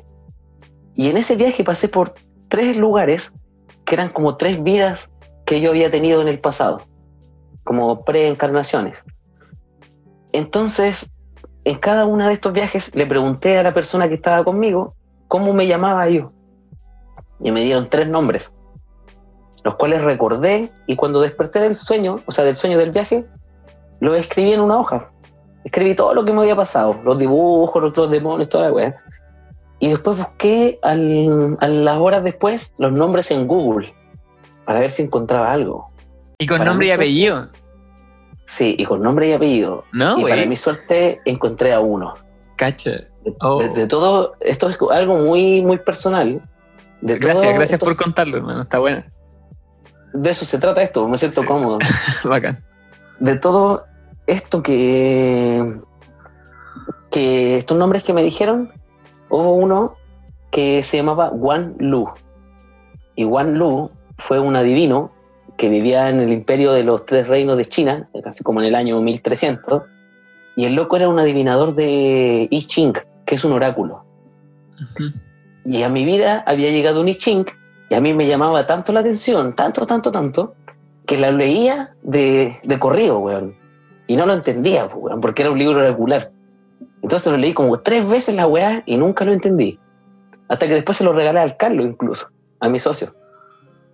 Y me di cuenta que en ese tiempo había sido un adivinador de un oráculo de I Ching. Y hoy en día practico adivinación, pues con I Ching, con runas. Entonces, a través de este DMT me di cuenta de lo que había sido en el pasado, weón. Y para mí esa weá fue como una weá muy Qué única, Sí, weón. Y lo más gratificante de todo es que a este personaje, igual Luz, lo hicieron carta de juego de estrategia, weón. Que para mí esa weón es un honor. No, y de mito y leyenda, ¿no? Eh, Pero como de versión china. La voladita. Qué bacán. Sí, weón. Así que han sido buenas experiencias. Eh, he tenido otros tipos de conexiones igual, como con, con seres eh, sutiles, como elementales, eh, cosas que el cerebro humano no, lo- no lo tiene que razonar, porque si no se pierde la magia. Pero sí hay cosas que se comunican más allá de, de los, de los sentidos ordinarios que nosotros tenemos. Y a mí se me da mayor facilidad a través de, de estos tipos de, por así decirlo, alucinógenos, o no sé cómo, cómo tendremos que llamarlo. Enteógeno le gusta a los oyentes, me han dicho. Enteógenos. Enteógenos, sí. Ya, enteógenos. Eh, y he tenido harta experiencia así. De hecho, si hay tiempo, te puedo contar otra experiencia que he tenido que también. Sí, dale nomás, bien- te- no, tenemos para rato. ¿no? que es bien bonita. Eh, y esto fue a través de una meditación. Y había eh, fumado hierba, pero había fumado harto. Como cuando, ¿cachai? Cuando fuma harto, que es como casi nivel tripeado. Así como. Sí. Estaba como así y me puse a meditar. Y dentro de la meditación, como que me sentía en un cerro, en un lugar, como en un campo. Y llegan dos personas donde estaba yo que eran como dos señores de un metro ochenta de alto, con barbas y pelo blanco, túnicas de color crema y dos listones cruzados desde su hombro hasta su cadera, uno de color azul y uno de color morado. Y me dijeron, vamos. Y yo fui, pues, weón. Y mientras voy, abren una, en el piso, abren, corren unas piedras y se empiezan a meter para debajo de la tierra. Debajo de la tierra había una escalera que estaba alumbrada, pero la, la manera que estaba alumbrada no era con fuego, sino que habían unas bolas de vidrio que tenían lava adentro. Y la lava iba dando vueltas y vueltas y generaba una luminosidad natural, pero como que estaba atrapada, igual que una lámpara de lado. Ajá. La cosa es que bajamos una escalera y me llevaron a- a una ciudad que está debajo de la tierra. Pero la ciudad tenía un sol natural. Como que si tú mirabas hacia arriba, donde estaba la corteza terrestre, había un sol. Y ahí vivía gente, había mariposas, niños, cultivaban lechugas. Entonces fue una cuestión muy rara. Y yo les pregunto a estas personas que por qué tenían un sol. ¿Cómo era posible que hubiera un sol debajo de la tierra? Entonces me comentaron que habían unos diamantes, o, o diamantes, o cristales, por, así- por darle un nombre, que están en otra dimensión, que nosotros como seres humanos no reconocemos. Y que ese diamante agarra la energía del sol, la pasa por todo el diamante y rebota millones de miles de veces, y por la otra punta del diamante genera un nuevo sol. La. Luego de eso, luego de eso, me despedí de la gente, me fueron a dejar a la salida, salí de la cueva, miré para atrás, no había nada, desperté de la meditación y quedé plop. Entonces dije, ¿qué weá? Así como, ¿cómo? ¿Qué? qué? me metí a internet y empecé a buscar. Y llegué a algo que son los cristales arcturianos, que al parecer es como, no sé cuántos, como 14 cristales gigantes que están metidos en la Tierra en diferentes puntos, canalizando energía y haciendo cosas. Ya, pero eh, ¿de verdad es- o eso es una teoría? Como, o sea, me refiero como que está aceptado O sea- en el relato científico lo- los diamantes o es, un- es una teoría Eh, como mira, claro, es como una teoría, pero hasta mi- donde dure mi relato, que es la Sí, experiencia propia, Sí, pues en, en tu experiencia, o sea, te, te- la mesa sincronía. pues. claro, pero más que nada quería contarlo porque son cosas que Sí. son desconocidas, Me, como sí, pues, me recuerda a Ami, el niño de la estrella, y también cuentan que hay una civilización viviendo bajo la tierra. No sé si leí ese libro, Ami, el niño, el niño de la estrella. No, pero creo que es re bueno. Sí, es bueno, es bueno. Y de hecho hay, hay- se ha hablado durante mucho tiempo de ciudades infraterrestres, de Agartha y que hay harta Sí. entrada y cosas así. Pero Sí. como te decía, como en el tema de los psicodélicos se me da como que, que se me aparezcan cosas. Eh, he hecho weas locas también, así como, puta, una vez me comí un, un LSD. Siempre te meten este miedo como el del mal viaje, ¿cachado? Como que dicen, oye, esta wea si te pega mal, weón, te vaya a ver toda la weá mala y toda la weá. Entonces un día me tiré un trip en la casa de mi vieja, estaba solo, y me puse a escuchar la novena de Beethoven, así hasta en la mensa a volar, y de repente como que empecé a pensar lo del mal viaje, weón. Y dije, ¿cómo, cómo será esta weá del mal viaje? ¿Será tan malo o no será tan malo? Entonces se me ocurrió la genial idea de ir a pararme frente a un espejo y decirle al espejo, ya espejo, muéstrame lo peor que tengáis. Bueno, y no te miento que vi weas que jamás en mi vida quisiera ver de nuevo. Porque eso estaba dentro, eh, estaba dentro mío, pues bueno. O sea, al final uno refleja lo que, lo que es uno nomás, pues Sí, po. y, y llegué al punto de quedar en, en pánico, weón. En pánico, así como que mi corazón latió a mil segundos por hora. Vi demasiadas cosas en el espejo, tirité entero. Y me di cuenta que era lo que, lo que era un mal viaje, weón. Aparte que como que le había exigido demasiado al espejo, como muestran así los peores demonios que tenga dentro mío de toda mi existencia, weón. Y, weón, no, terrible. Después de haber visto eso, abrí la puerta como en un acto así simbólico y como que dije, ya, weón, salgan por favor, toda esta weá salga de aquí. Quedé súper eh, desequilibrado, así como muy inestable. Y agarré a mi gato y me lo, lo abracé, weón, y el weón se puso a ronronear, a ronronear, y el ronroneo me volvió a, a estabilizar. Pero como que también me gusta explorar esa parte, como los extremos, ¿cachai? Sí, sí. Sí, no, pues, eres un, con- un buen psiconauta. De hecho, para mí de eso se trata. Puta, en verdad no, no sé si uno tiene como un rango o algo así, pero lo hago por instinto. Como que digo, ya, ¿hasta hasta dónde me llevará? ¿Qué- ¿Cuál es el límite de la vida? No sé, de la muerte, de, de lo bueno, de lo malo. Aunque siempre trato de tender hacia lo bueno. Pero si uno tiende hacia lo bueno, también tenéis que conocer lo malo, pues, weón. Sí. Naturalmente, weón. Como tiráis para un lado, estira para el otro. Entonces, puta, no sé, weón. Igual me gusta el uso de psicodélicos. No, sí, Pero, le tengo, pero le, le tengo respeto así con Sí, caleta. sí. Como que si voy a comer algo, weón, voy a rezar harto antes, voy a tomarle todo. Respeto completamente cualquier cosa que me dé la tierra, porque también sé Sí. y he visto gente que la ha mal ocupado o ha dicho, nada, si esta weá es pura weá, y después los veo, están para la caga. Sí, Entonces, siempre con el respeto debido. sí, es verdad. Yo mm, igual también he, he probado de todo y hartas veces y antes de, de tomar cualquier medicina, la cuchara así. Sí, pues si te da eso, porque hay algo desconocido. pues. Sí, pues un salto a lo desconocido. Y, y sobre todo si una dosis así buena. Así, ah, Claro, y, y yo creo que también está ahí encontrado con eso de que es algo que podemos tener en particular, como los dos trabajamos con geometría sagrada, mm, como al observar una flor de la vida en esos estados, sí, pasan cosas que son misteriosas, por, Sí. por así decirlo, para los oyentes.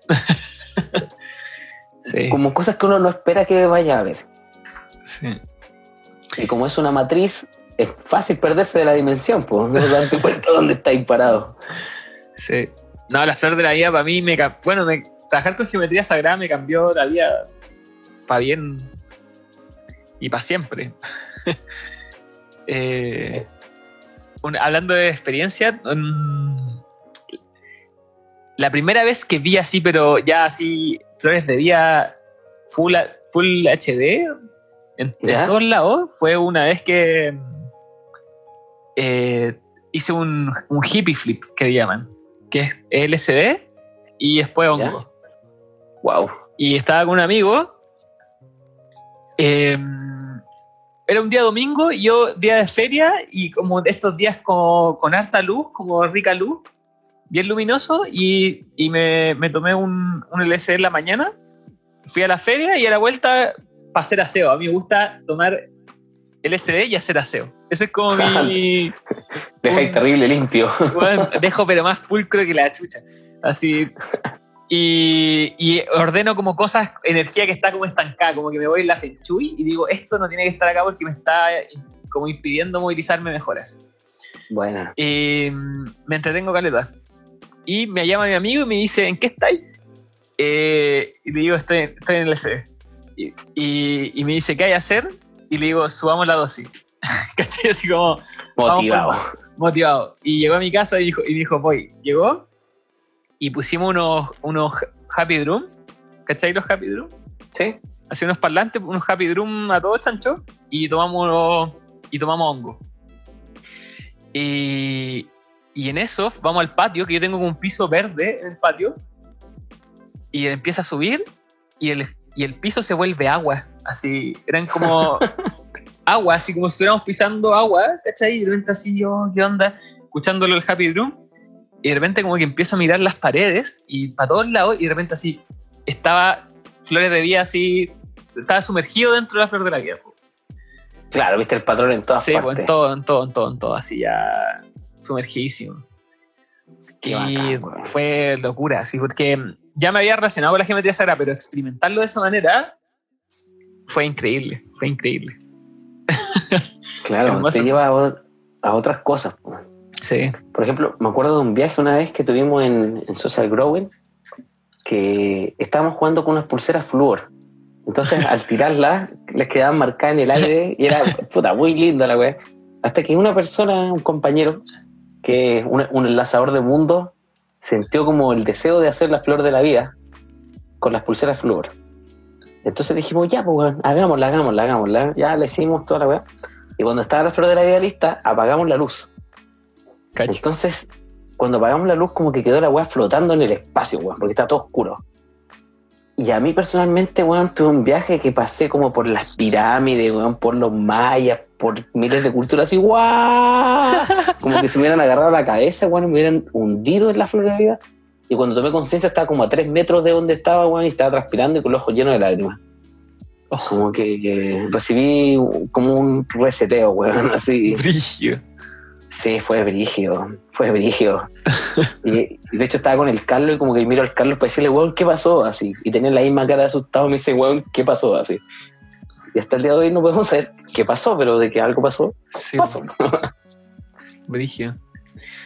Sí, es bacán. Lo- mis mandalas igual también cuando mis amigos toman psicodélicos se viajan en lo- no, no les digo no los queden mirando mucho rato que se así Es para perderse. sí pues, aparte que yo me preocupo de, de trabajar con numerología o sea eh, todos los todos los conteos de los clavos los- las proporciones que ocupo está todo eh, hecho en base a, a geometría sagrada proporciones, fractales, sí, pues, tienen caleta de detalles que son míos nomás, pues no, no, los, no los comento.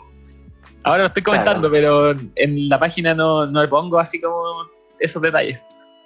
Es que quizá no es necesario. También uno tiene que mantener un, un Sí. cierto misticismo, una cierta Sí. magia dentro de lo que hace. Sí, es verdad. No podéis entregar todo el amor en un día y después el otro día no se van a aburrir. Y mm, un amigo una vez viendo un mandala se, se duplicó. Se veía a sí mismo dos veces al lado, o sea, al frente de él se veía dos veces el mismo. Así como si hubiera un espejo al lado del mandala y se veía a, a un lado, al lado derecho y al lado izquierdo, así, el mandala al medio. Qué cuático.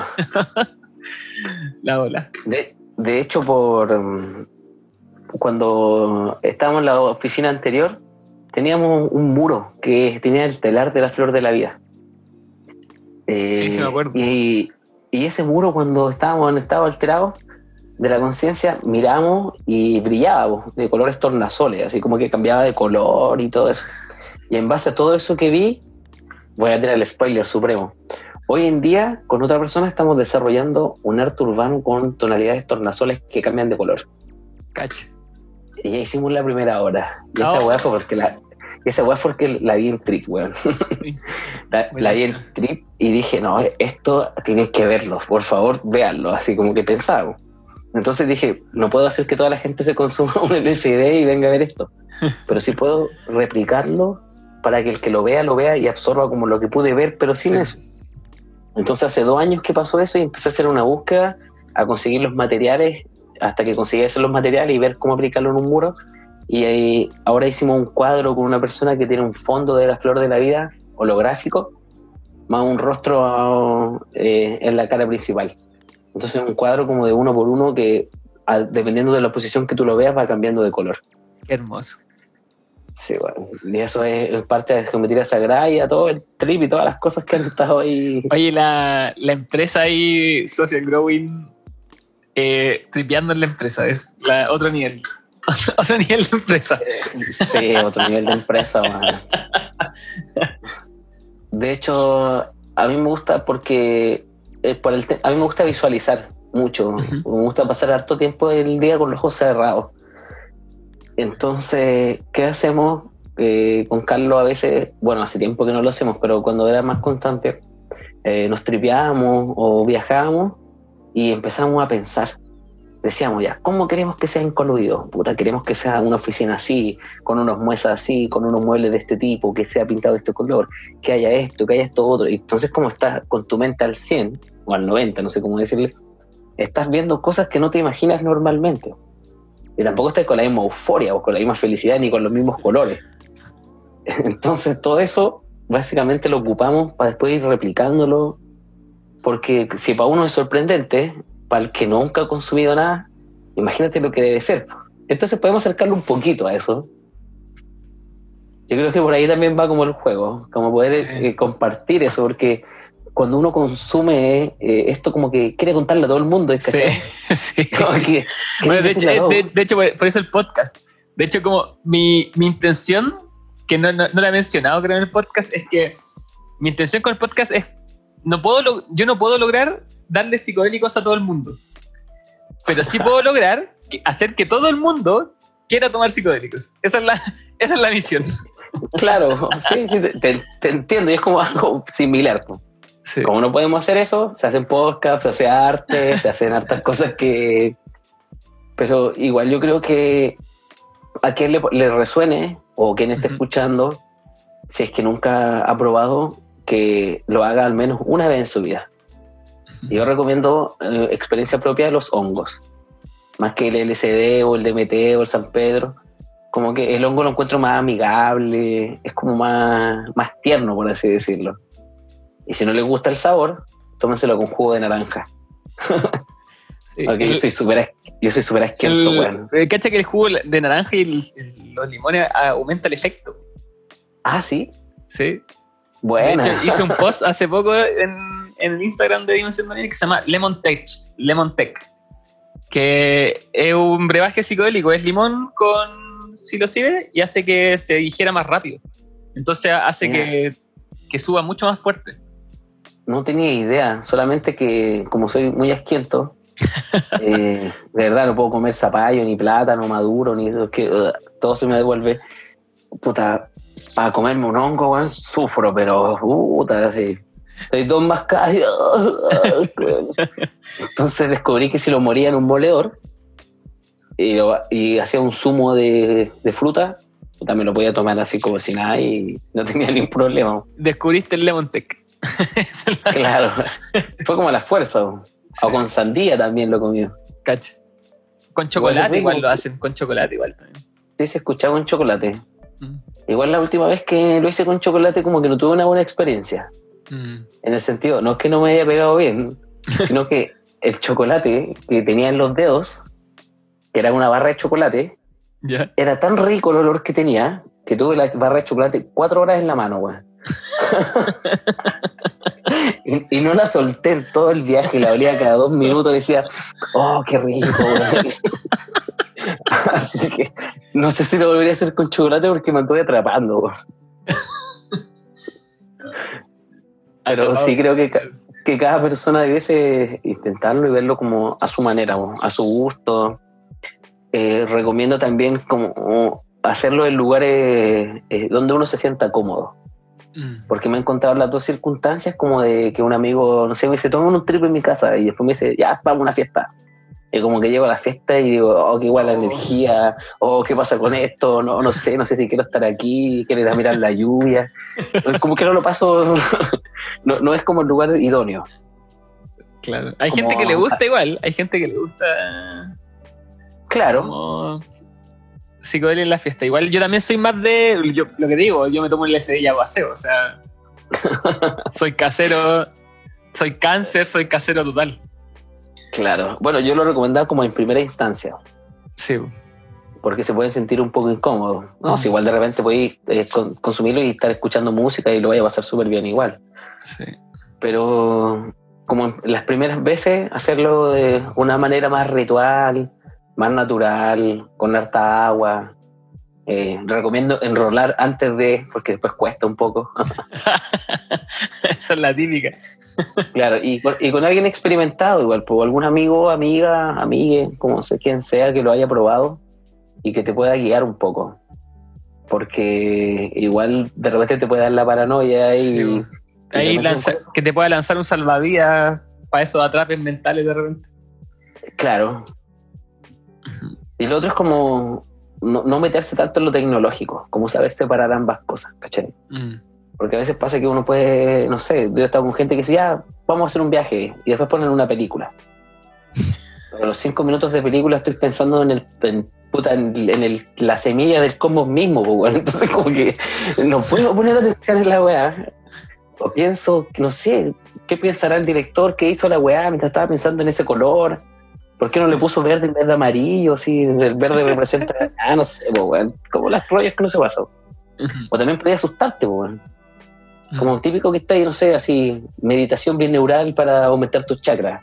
Que está ahí así terrible bien y de repente sale, ¡Wow! ¡Old Spice! Y sale el negro gritando así, como así, ¡Ah! como que con el corazón en las manos, así. Decía, oh, de los peores cinco segundos de tu vida. Y hay gente que se atrapa, pues, weón. Como que su corazón cuesta que le vuelva a latir. Sí. O hay gente que, no sé, weón, su primer viaje y cree que está arriba de una nave y que nada es de verdad y que todo es de mentira y que, no sé, pues, se atrapan, pues. Sí, Entonces, por eso, es, bueno, es importante un lugar seguro y que nadie te vaya a interrumpir. Que... Claro, eso que tú decís es fundamental, que nadie te vaya a interrumpir.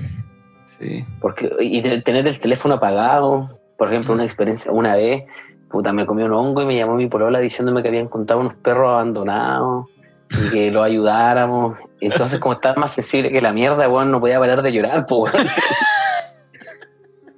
como tratando de calmarla a ella y yo llorando, pensando en los perros, entonces fue como difícil el viaje igual, weón. Pero yo tenía un poco más de experiencia, pero yo creo que si no hubiera tenido, quizá me voy a la mierda. Porque como tú escuchas a tu pareja llorando, eh, nadie quiere escuchar a su pareja llorando, menos si está a varios kilómetros, y menos si está en el SD, Entonces hay que saber mantener la compostura. Sí. O no tomar decisiones también, no tomar decisiones en no, claro, evitar todo ese tipo de decisiones. De hecho, yo soy como modo oruga, como que consumo la va, agarro una gran, un gran manta, me enrollo y me quedo ahí. Y no me muevo más. Buena. Eso es bueno igual. Igual a mí me dan ganas de moverme harto, así que me cuesta mm, como mm, quedarme quieto mucho rato dentro de la cama. Lo he hecho, pero después de un rato me dan ganas de, de moverme. Mm. A mí me cuesta, por ejemplo, como, no sé, estar en la calle como en esos estados. Como que me pasa como que veo la energía de las personas, bueno. Soy mm. súper receptivo igual en, lo visual. Eh, con un poco de esfuerzo igual puedo ver hartas cosas y como en ese estado ya no tengo que esforzarme, como que solo las veo. Entonces como que me perturba la calle, weón. Como que veo a la gente y... Sí, a mí me gusta, weón. A mí me gusta salir a la calle. Sí, hay, gente que le gusta, weón, pero a mí no sé, weón. Es, que, lo que pasa es que como que en la calle todos están como metidos en su túnel de realidad. Lo hablé en podcast antepasado. Como que todos están metidos en su propio setting, así como voy a tal lugar. Entonces como que por lo general la gente no está acostumbrada a hacer nada en la calle. solo los niños, así como cuando eres cabro chico, ya está por ahí nomás. Como ir a sentarte en un paradero y observar. Así, como que eso no, no lo hacemos normalmente. No, pues casi nada. Nada, pues Entonces, cuando estoy eh, lisérgico, me gusta harto salir a la calle a observar. Así como a ver qué pasa, ¿cachai? Y cuando la gente te habla, ¿no te produce alguna sensación? Eh, a veces hay gente, hay, me, he topado con gente en Asia que me da así, ¡ah! ¿cachai? Como hay gente rara. pero me pasa que de repente, sí, pero me pasa que de repente también interactúo mucho más con la gente en la calle. Yo, por ejemplo, cuando estoy sobrio, no soy de conversar con la gente en la calle. Hay gente que es buena para eso, para conversar en la calle, y hay culturas que son más así. El chileno no es bueno para conversar en la calle. No, pensé que te van a cogotear si te hablan. es desconfiado el chileno. sí, pues. sí. Eh, pero como que me ha pasado que hablo- interactúo más con las señoras, como que estoy más abierto. y me han Qué pasado loco. situaciones entretenidas, weón. Y esa, la del paradero, la he hecho ya dos veces. De ir a sentarme en un paradero y observar, así, pasar las micros, el ritmo, el ritmo de la ciudad, weón. Pero ya, sin el juicio, porque está el juicio, la ciudad es mala, ¿cachai? Como. eh, y me pasó una vez con un amigo que tenía eh, esta misma como, como fobia de salir a la calle, como que él hacía mucho la separación entre lo sagrado y lo no sagrado. ¿Cachai? Como. ¿Ya? Entonces, yo, yo había pasado por eso también, de salir a la calle y como darme cuenta que todo es sagrado, incluso la ciudad. Como Claro. to- en, todo, en todo está Dios, pues y esa es la, la premisa cuando fue ahí un demetazo y llegáis a, a. Claro. Porque una, porque una parte tendría que ser menos sagrada que la otra. Claro, Como lo que te pasó con los diablos y los ángeles. Claro, es lo mismo. Sí, po. Entonces, eh, ahí sentirme iluminado en la ciudad, pues, bueno, escuchar el- la, la- la micro, la, lo- la gente, lo, frenético y estar ahí, zen, observando así. Y, y es bacán. Yo, o sea, para un psiconauta eh, primerizo no lo recomendaría, pero si es que ya Claro. hay experiencia, como ay, y- ir a enfrentar esa incomodidad de la ciudad así, y estar ahí y observar. Claro, porque es una incomodidad porque te das cuenta que el, el ritmo de vida está súper acelerado. Sí, Andan todos corriendo, la gente Sí. está súper apática. sí. Y Pero- poder digerir eso como Claro. es difícil igual. Pero, weón. pero también me hizo observar a mi propio, mi, mis propios ritmos. Mi propio ritmo al caminar en la calle, mi propio setting al caminar en la calle, que estoy así, vos, estoy, estoy viendo mucho menos cuando estoy lucio, o sea, claro, eh, sobrio en la calle, que cuando estoy disérgico. Entonces, ¿por qué no puedo en la calle estar siempre más abierto, más, más eh, atento? Y me cierro tanto en la calle. ¿Cachai? Como que me Claro, hizo te- observar mis propios, mis propios eh, patrones de comportamiento cuando salgo a la calle. ¿Y tú qué, tú, lo personal que preferís, como que LSD o hongo? Eh, mira, lo que pasa es que yo eh, estuve mucho más contacto con el LSD que con los hongos, porque nunca he tenido acceso a hongos, así como muchos hongos. Ya. Eh, pero sí eh, tuve acceso a tener mucho LSD. Mucho. Todo el que quise. Entonces, eh, experimenté mucho con LSD. Hice todo lo que quise. Salí a la calle, tomarme una, tomarme tres, tomar microdosis, música, solo. Experimenté todo lo que quise, sí. Entonces, con los hongos no, no he tenido esa posibilidad aún. Y quiero hacerlo. Quiero, ahora eh, estoy cultivando, así que en algún momento, bueno, ahora estoy con dos niños, está más difícil experimentar, pero Claro. Pero, Pero- siempre hay un tiempo. y siempre hay, hay su ventanita para alguna experimentación. Pero sí, por eso soy, estoy mucho más familiarizado con el LCD y me gusta harto. Me gusta harto. Pero el, el problema del LCD es que el cartón clásico que es- venden en todos lados no es LCD puro. No, pues tiene como Ah. embome. Embome, anfetamina. Claro, entonces yo tuve la, la suerte, gracias al universo de puro. Todo el que quise. Entonces, sin sabor. sin sabor, sin dolor de guata, sin ansiedad. Qué cuático. Sí. Entonces, ahí, uf, y ese, esa experiencia en la calle yo creo que han sido muy, muy sanadoras, muy bacanas. Es que claro, te, te llevas a salirte de tus márgenes, Sí. de tus propias limitaciones. Sí, sí, Y aparte como la percepción está bien aumentada, te- hay otro raciocinio. sí, sí.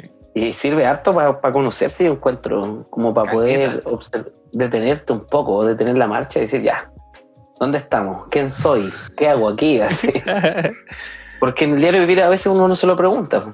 claro, Pero bajo esto como que tenéis que preguntarte, la verdad es como que imposible que no te lo preguntís, pues. Como que a los cinco minutos te das cuenta que eres un alma y que estás dentro de un cuerpo y que, y que más cosas están pasando. ¿qué está pasando de todo? Claro, que está pasando de todo, en todo momento, para todos lados. Sí, pero mm, buena, buenísima. Tengo, mm, bueno, para los que están escuchando, tengo pendiente hacer un capítulo especial hablando sobre esa experiencia en LC. Voy a hacer como un, capítulo contando eso. Sí. Sí, es igual, eh, harta gente que no ha probado nunca esto, eh, quiere escucharlo y quiere conocer más. Sí. Yo antes de, probar el DMT, weón, puta, yo creo que escuché millones de audios, leí hartas cosas, eh, los relatos de YouTube, para ver que la weá no me matara, no, me pasara nada, ¿cachai? Sí. De hecho, bueno, razón de que hice el podcast es eso, porque yo cuando chico alucinaba con esto y no había probado nada, y leía todo lo que había en internet, pero mm, no había un relato chileno. ¿Cachai? Como, ah, buena. Eso es lo que falta, el relato más cercano. Claro. La fuente aquí de, de, acá al lado. Hablando en nuestros términos, nuestra jerga. Que, es algo más cotidiano. Y más informal. Claro, las explicaciones son muy científicas a veces. Como, Dicen, sí, va a sufrir una alteración de la conciencia de dos horas en el PIC 4 y la weá. Pero no, no hay estética de estar en un sillón todo derretido viendo mandalas de colores, weón. Sin poder presionar ningún botón del celular y claro, es como. Y que te vaya a tratar de parar, y, de parar y se te da la cabeza para atrás. Claro, como que esas instrucciones no están, pues. sí, así que, mm, bueno, es, es el, parte de la razón del podcast y creo que está funcionando. Ahí han llegado buenos comentarios. Buena, qué bacano, man. Sí, sí, está bueno. Está, está un tres de la conversa. Sí, está bueno. Bacán. Oye, y. Mm, eh, eh, eh, ¿Qué más te voy a preguntar? Bueno, incoludido yo creo que lo va a preguntar más al Carlos. Para no. Para que no me conté la misma historia igual ahí están entremezclados. Pero, ¿cómo vas tú con Incoludio? ¿Qué, ¿En qué están ahora? Mira, Incoludido en este momento está en una etapa de crecimiento, en la cual ya estamos en nuestra cuarta oficina, que es un espacio 8 u 10 veces más grande del que teníamos antes. Eh, lo que estamos conformando ahora es sellando el nuevo modelo de empresa visto desde otra manera, estamos reuniendo todas las piezas que hemos tenido todo este tiempo sobre la mesa para armar el puzzle y mostrar el puzzle a la sociedad. Porque pasamos de ser como simples personas que estaban vendiendo papel a emprendedores que están dando una pauta para cientos de miles de personas.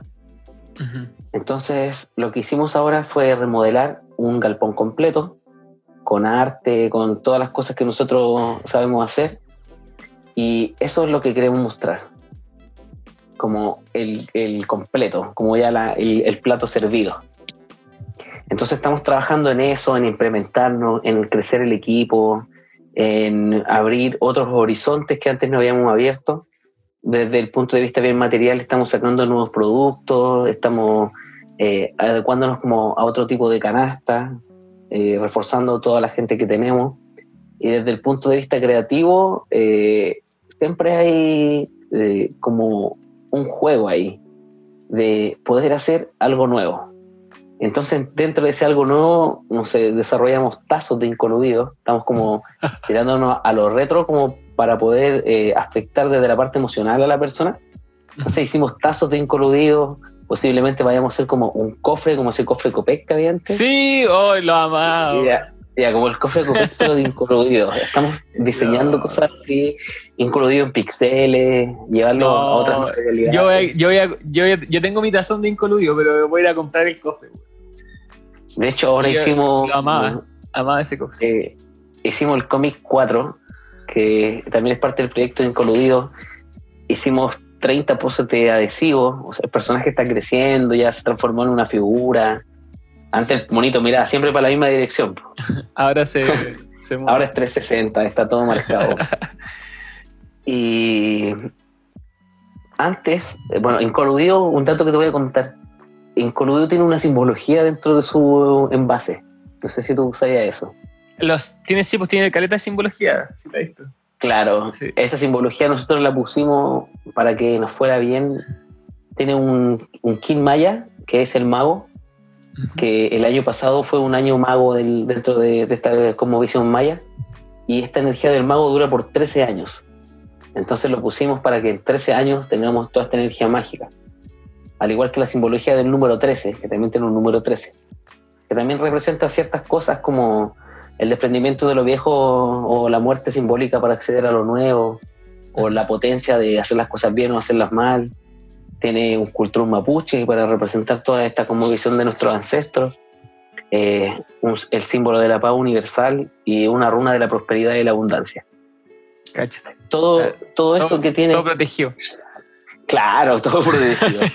Eh, todo eso que tiene incluido, hoy en día queremos eh, ampliarlo desde otro punto de vista, más allá de lo que nosotros podamos explicar como de conocimientos que ya tienen las personas, que, de qué significa un número, qué significa un símbolo, a la aplicación de esto mismo.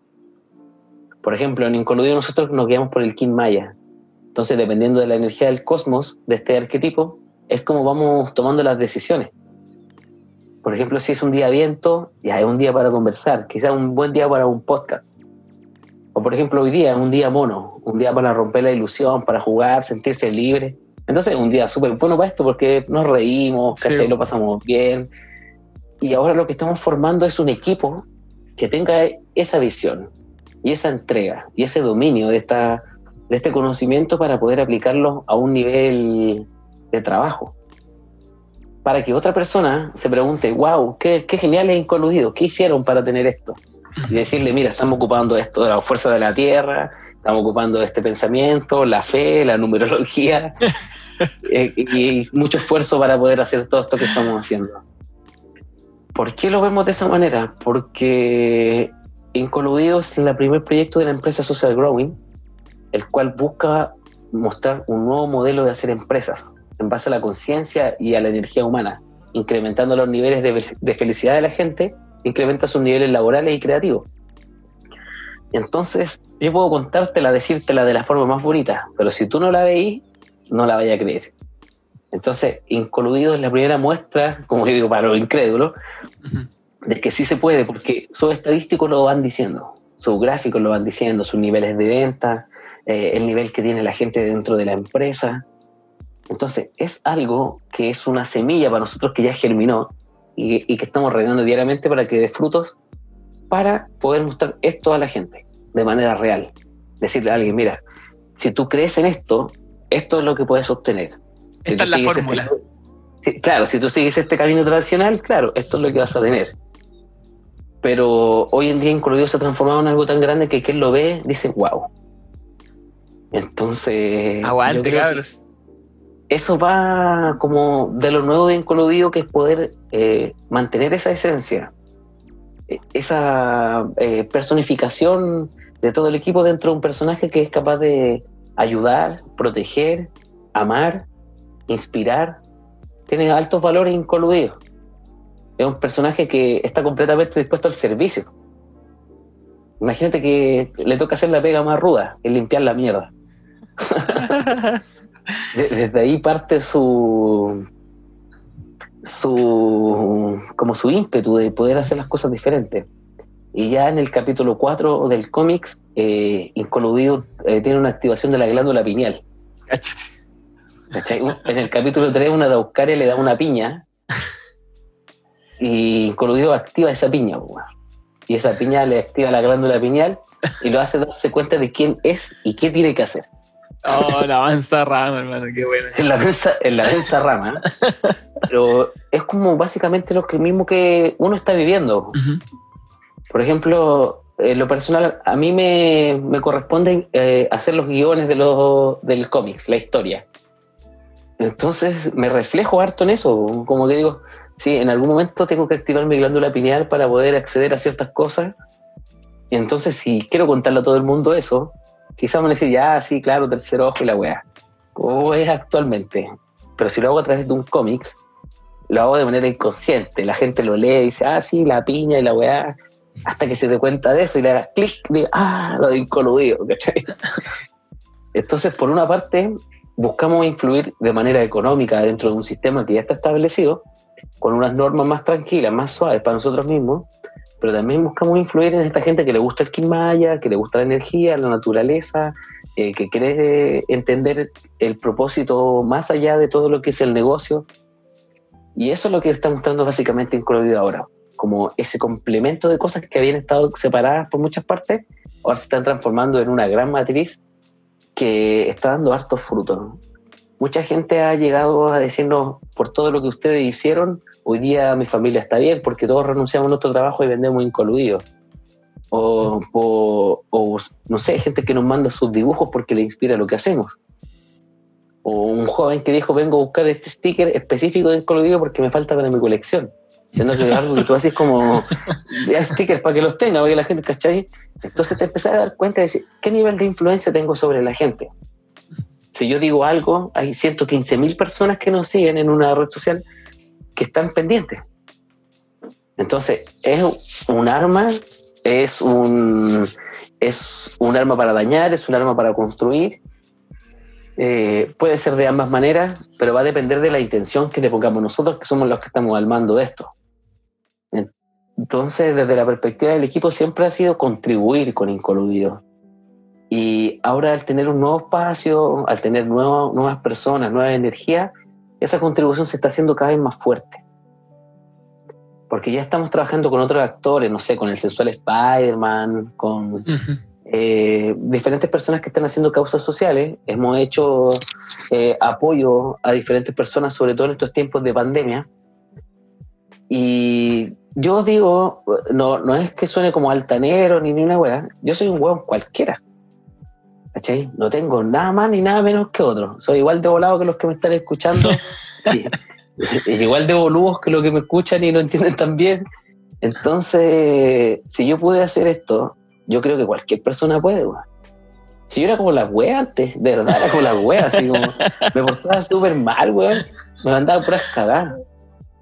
Pero llega un punto en que en verdad, no sé, pues te sentís mal contigo mismo, que ya ni el mejor opopónomo te salva, weón, de las weas que, que sentís por dentro. Entonces llega el punto de que tú querés contribuir, pues. Decir, ya, la cagué tanto que quiero hacer algo bueno. Entonces ocupáis ese dolor como inspiración, ese fracaso como un impulso para poder avanzar en lo que estáis haciendo. Y obviamente todo esto de los viajes psicodélicos y todas estas cosas te van abriendo otros mundos, otras puertas, otras visiones. Y si no perdí el hilo, claro que puede hacer cosas geniales. Sea, al final nosotros funcionamos como un receptáculo de, todo lo que el universo quiere poner y si tú te abrías a recibir, vaya a empezar a recibir las cosas. Y si nos dio la opción de recibir en coludido. Y para mí el coludido partió desde antes como en el fondo de mi corazón, ¿cachai? Como que yo buscaba un personaje que tenía, que era una ilustración, quería, eh, cuando fuera la campaña presidencial, quería hacerlo campaña, como ponerlo en todas partes, ¿cachai? Como si fuera un, nuevo presidente, para que se como una campaña de marketing y estuviera ahí.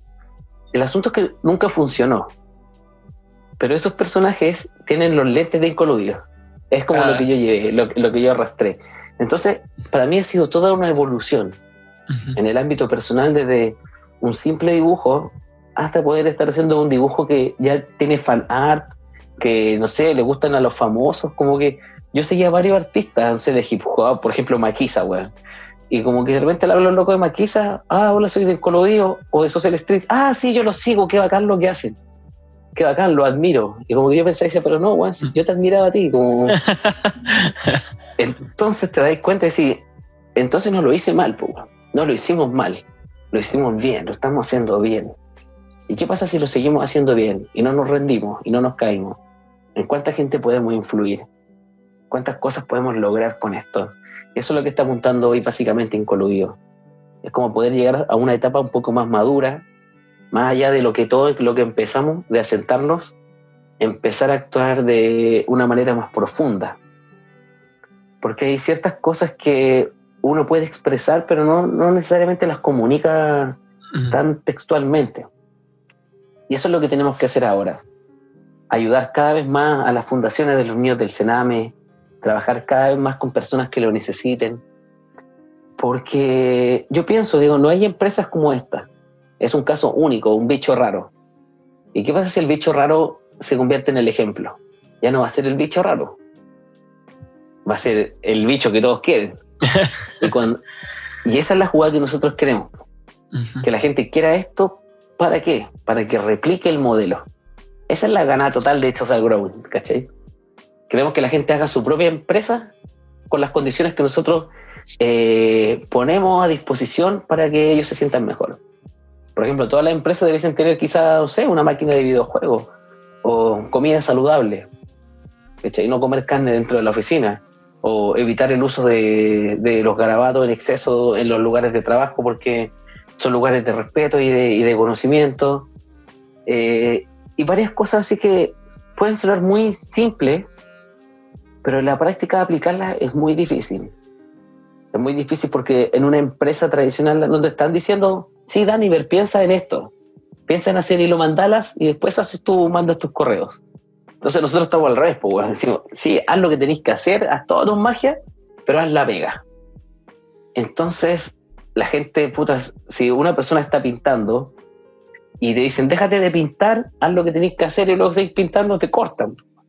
Te sentís mal, ves como puta, ya listo, ya después hago la weá, la dejáis tirar. Entonces, si nosotros potenciamos a las personas y no los juzgamos, los, los entendemos como son, no les pedimos títulos, eh, no les exigimos cosas que sabemos que no tienen, cambia completamente el juego. La gente se siente más comprometida, se siente más contenta, más alegre. Por decirte, en mi trabajo todos conversan con todos. No existe, por ejemplo, esa agua de cagüina, así como, no, es que este me dijo que no sé cuánto, que no. Jamás. Entonces, ese sistema es el que queremos replicar con Incoluido, un sistema abierto, que sea consciente, cualquier persona que vaya incluido, nosotros le mostramos todas las instalaciones, toda la oficina, no tenemos nada que ocultar. Por eso somos un, superhéroe, pues, Sí, es bacán, Yo, yo, fui y es bacán, y jugamos flipper y conversamos, es bacán. Me invitaron a comer. Claro, y, así es con todos, pues, con el que nos reparte el papel, con el vecino, con el que no conocemos, con... y esa es la etapa bonita que estamos viviendo ahora como poder disfrutar del esfuerzo, de habernos arriesgado. Es como el pastito verde después de haberte cruzado el río, ¿cachai? Aunque igual a mí siempre me gusta ir como más allá, como que me aburro un poco en el pasto verde. Me lo empiezo a fumar y después se me acaba y tengo que, ir a buscar otro pasto verde. Sí, o sea, volviendo así al principio de la conversación, el, el estar en constante desafío igual es parte del gozo, del disfrute para mí está, hay, que, hay que ir subiendo la, la baranda, porque un juego cuando ya te lo, te lo determinaste en una dificultad, te aburre. Hay que subirle la dificultad o cambiar de juego. Claro, sí, porque si no te caes en tu zona de confort. Y partiendo que confort es el enemigo de incolodido, entonces...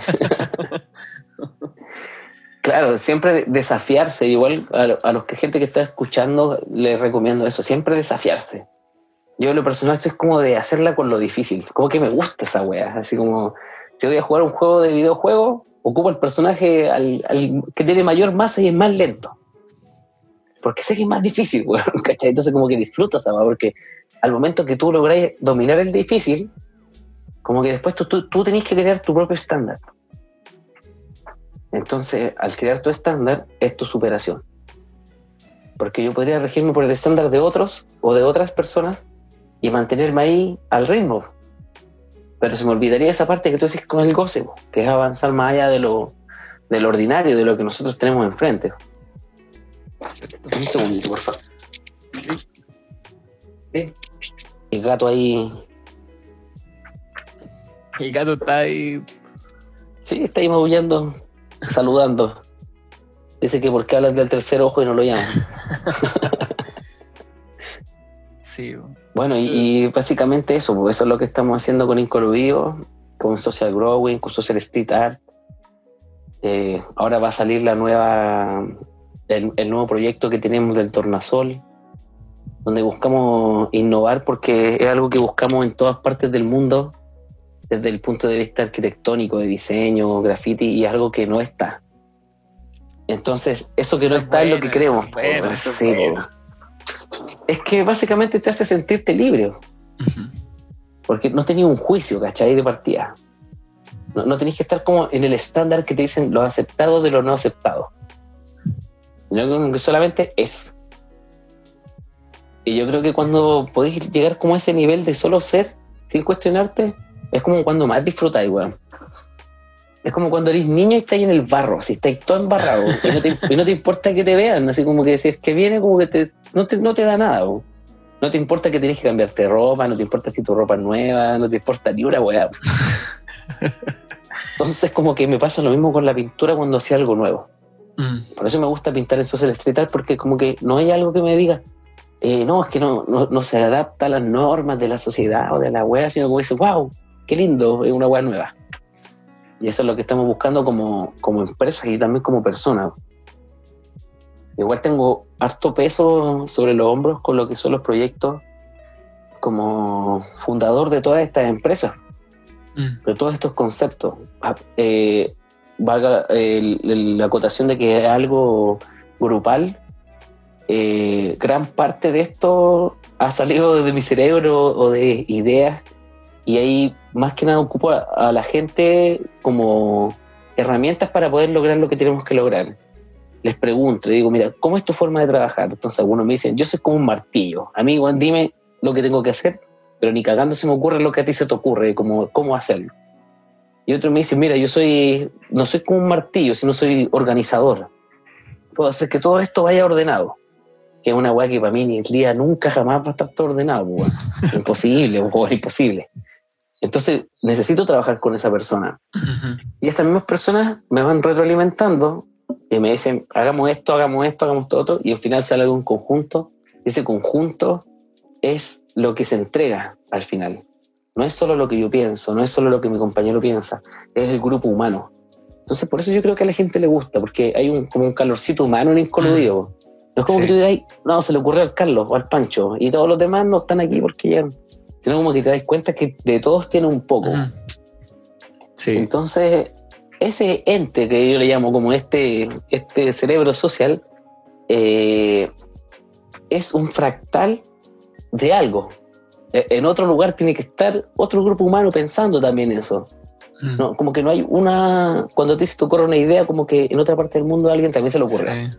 Sí. Yo eh, lo he dicho hartas veces en el podcast. La, para mí las ideas están en el aire. Están en el aire. hay- alguien las capta y, y- y ahí ve si la, si la encarna o no, pero las ideas andan ahí. Claro, y si, y, si tú, y si tú agarraste una idea y la bajaste, hay otra persona en el mundo, o no sé dónde, tu doble cuántico o algo, que también está agarrando esa idea. Sí. Entonces, eh, naturalmente va a florecer. Y yo, y yo encuentro que cuando esa idea ya es un ente o un grupo eh, trabajándolo, ese fractal es más grande.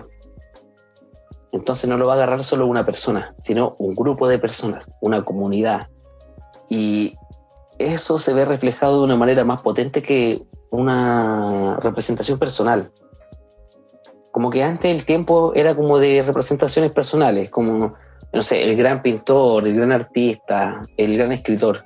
Pero yo creo que estos tiempos son como de cosas grupales, que es lo que nos falta a nosotros como especie, como decir, no lo hice, no lo hice solo, lo hicimos todos. ¿sí? Mm. Somos un conjunto, un conjunto celular. Porque esa separatividad yo creo que es lo que nos ha eh, retrasado un poco nuestro desarrollo. Si toda la gente, imagínate yo con esto del podcast como que me he sentido súper libre, súper tranquilo, eh, y sé que va a llegar a un montón de gente, Mm. porque son instancias colectivas. Sí.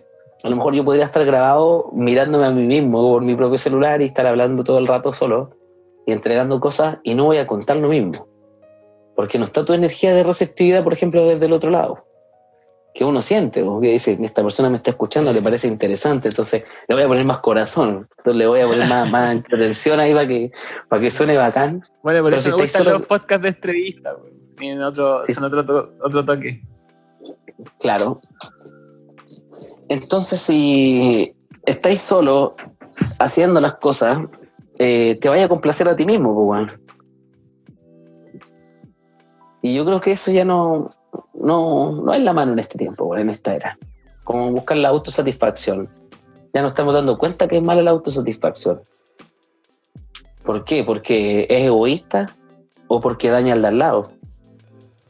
¿Cachai? ¿Cuántos casos han dado de gente que, que, no sé, por impulsos sexuales de autosatisfacción han cometido caleta de wea?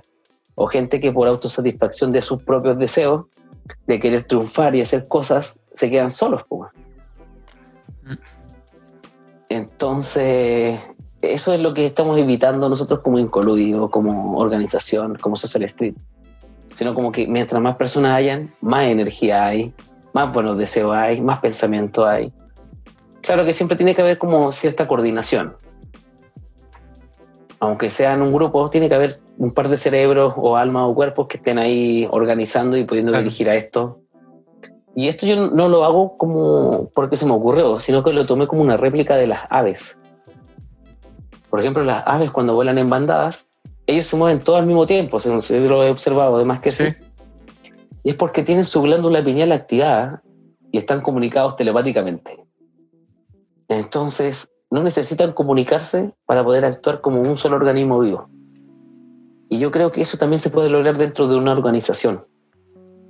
Como que Incoluido puede funcionar durante un día de trabajo, se puede vender, cargar, descargar, hacer gráfica, hacer inversiones, hacer todo lo que tiene que hacer. Y no necesariamente tenemos que estar todos juntos en el mismo lugar sino que está esa conexión humana de decir, somos un conjunto y entre todos lo logramos. Y ahí estamos apuntando a, que, a poder reflejarnos. Y como te decía antes, uno no cree hasta que lo ve. po. Y para verlo tengo que trabajar duro y poder demostrarlo. Decirle, sí, cabrón, esta es real, no me estoy cuenteando. Aunque suene como una bonita historia, es real. Y... Yo creo que eso es clave, o sea, podemos tener, tener, tener muchas ideas de cómo debería ser el mundo, pero hay que ponerla en la práctica y demostrarla. Claro, Porque es re fácil decir, oye, las cosas están mal y deberían ser así, pero yo no, nunca he, he comprobado esa- esa- esas ideas que tengo y que estoy diciendo. Tengo que ejercerlas de alguna forma y demostrarlo. claro, y la vida pasa rápido igual, pues. Mm. Esta semana pasó así, chum, no nos dimos ni cuenta. Entonces, yo creo que el ser humano no puede eh, tener como control sobre las circunstancias externas. ¿Cachai? El mundo puede estar mal y no depende de ti o de mí. Pero lo que sí depende de ti o de mí es como nuestra propia oscuridad o nuestra propia luz. Entonces ahí es donde yo creo que uno tiene que poner atención. Como si yo creo que las cosas están mal, entonces yo tengo que hacerlas bien. No tengo que esperar que el mundo vaya a funcionar bien. Porque yo soy el mundo, bueno. entonces si espero algo del de al lado, primero tengo que partir por, por, por uno, por uno mismo. Y si quiero andar en mi luz, en mi oscuridad, no la voy a encontrar afuera, la voy a encontrar acá. Entonces, eso eh, yo rescato harto igual, como de poder ahondarse dentro de uno mismo. Y, y hay hartas formas, porque la meditación, los mismos hongos, ¿cachai? A mí las drogas psicodélicas o, o los enteógenos eh, me han ayudado mucho a descubrirme como persona, caleta. Como de poder darme cuenta, como cerrar los ojos y, y frenar y darme cuenta que soy un alma y que, y que estoy viviendo esto y que puta, hay miles de cosas más. Y valorar también. Porque cuando, no sé, estás en un viaje de hongo y, te, y tenés las patas al y te pones un calcetín, yo creo que es el calcetín más feliz de la vida, güey, porque agradeces tanto, tanto, tanto que tenías un calcetín. Sí. Que son cosas que en el diario vivir se nos pasan demasiado rápido. O un vaso de agua y tenéis sed así. El agua más rica de la historia. Sí. Sí. Pero a veces te tomáis el vaso de agua y no decís ni gracias, pues. No. se, se te olvida que el agua está conectada a la cordillera y que la cordillera está conectada al piso y que el piso esté conectado tú y que al final es la misma weá. Sí, Entonces- ha- ha surgido ese tema harto en el podcast. Claro, es fundamental agradecer. Fundamental. Sí. Sí. Hace que, que las cosas vayan en otra vibración. Ujú. Y aunque sean eh, cosas mínimas, pues de repente uno puede agradecer por, por todo, en verdad, weón.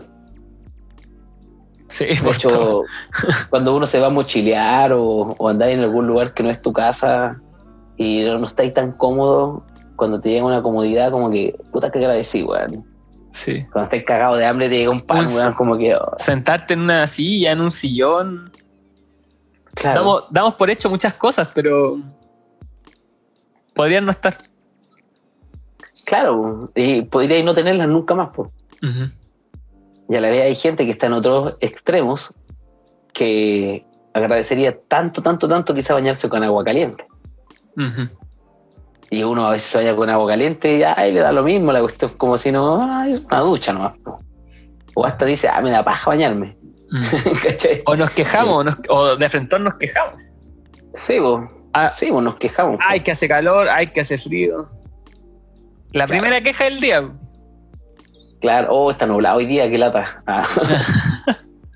Eh, Entonces, este agradecimiento, más todo este recorrido, más hacer lo que a ti te gusta, más confiar, más tener fe, al final te va haciendo lo que tú estás pensando, lo que te estás convirtiendo.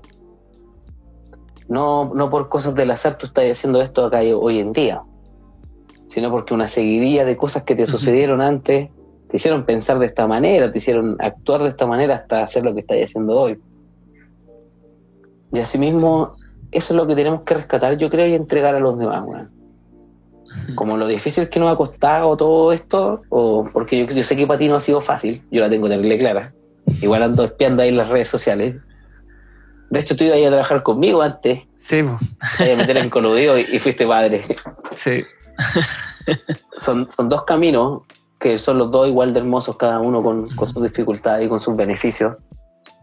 Pero siempre estaba esa conexión. Entonces, durante todo este tiempo, claramente uno va observando y va reflejándose, va aprendiendo. Y no solo tú, al igual que tú, hay hartos Dani ver por ahí que están haciendo cosas bacanas y que también están en Ujú. contacto, en contacto con la gente que uno está en contacto y te vas dando cuenta que hay una red de gente muy grande que está haciendo cosas, weón. Sí. Y no solo una red de personas, sino como también una red de seres que están en otros lugares, en otras dimensiones, que cuando fumáis un DMT los veía todos juntos ahí, que también están ayudándote. Mm. Entonces te vas dando cuenta que en verdad no estáis solos, que tenéis harto que entregar y harto que aprender. Mm. Y si podéis hacer una organización que pueda mostrar eso, yo creo que es más creíble que solo una persona. Ya no te van a tratar como un loco, sino como quizá un conjunto de locos.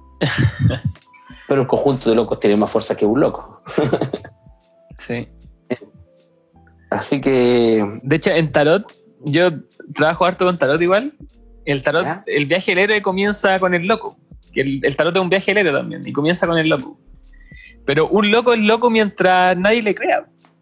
Porque cuando un loco ya a alguien le cree, ya no es tan loco. Y si ese loco le creen 10 Ah, personas, menos loco, pues. Claro, el menos loco. Hasta que de repente le cree mucha gente y ya el loco no es loco. Hizo realidad su, su locura. po. Claro, ya es una estrella, bueno. Ajá, claro, o un sol puede iluminar con lo que, con lo que tenía. sí. Claro, entonces esa es la idea de todo esto, weón. Como que ya, ya- ya no están tan locos, weón, en verdad. funciona. Funciona, sí. Claro, funciona y, y también la gente que conozca, weón, me gusta como lo de la naturalidad.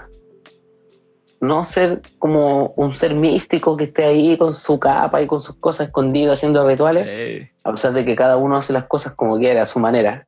Pero es- para eso tenemos otro podcast. Pero mostrarse natural.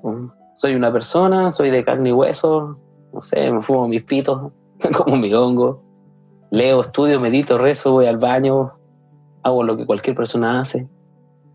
Y no por eso estoy loco, ni soy... Sí, soy, sí soy diferente, todos somos diferentes. Pero no es tan diferente a lo que uno cree. Que a veces pasa que cuando a la gente le va bien, uno piensa juiciosamente y puede pensar, no, es que a lo mejor tuvo ayuda, tuvo otras condiciones, eh, los hitos de la vida se le presentaron de una manera u otra manera para que le fuera bien o mal. Y a veces son solo juicios. Entonces, por eso son buenas estas instancias, para mostrarle a la gente, si alguien está escuchando esto, y supongo que deben haber por lo menos unos 6 millones de oyentes en este podcast. Vamos para allá, vamos para Eh, allá. Vamos para allá, ¿eh? Bueno, a los que estén ahí escuchando, Ya son miles, ya son miles. ya son miles. Que los creadores de Incoludidos son dos personas nor- normales, como cualquier otro. ¿Cachai? No son unos mega extraterrestres, somos buenos en buena onda, somos volados, somos gente que está haciendo cosas nuevas y que estamos ocupando esta energía para poder inspirar a los demás. Mm. Yo creo que ahí, ahí radica todo el trabajo. Si tú podías crear eh, a través de tus acciones que otra persona haga algo bueno, ya la tenéis ganada. Si tú recogiste un papel y atrás tuyo alguien recogió un papel porque te vio, ya ganaste, bueno, ya no tenéis que más buscar.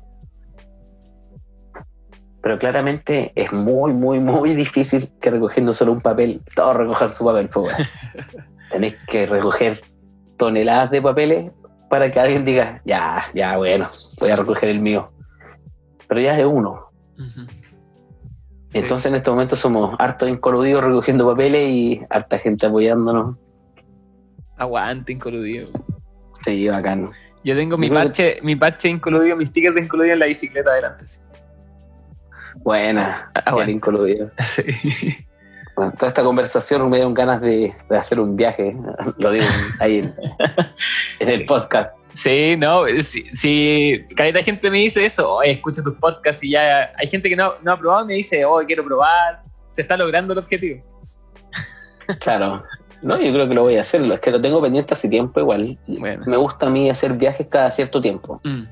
Por ejemplo, me doy un, un plazo como de, no sé, tres meses de ahí en adelante, porque me cuesta mucho digerir como la, vivencia de lo pasado. Claro. O, como, por así decirlo, ensuciarla con otra vivencia, mm. siendo que todavía no la he podido eh, tragar completa. Sí, pasa eso, pasa harto. Entonces, eh, en ese aspecto soy bien respetuoso como de darme mis tiempos, mi propio crecimiento.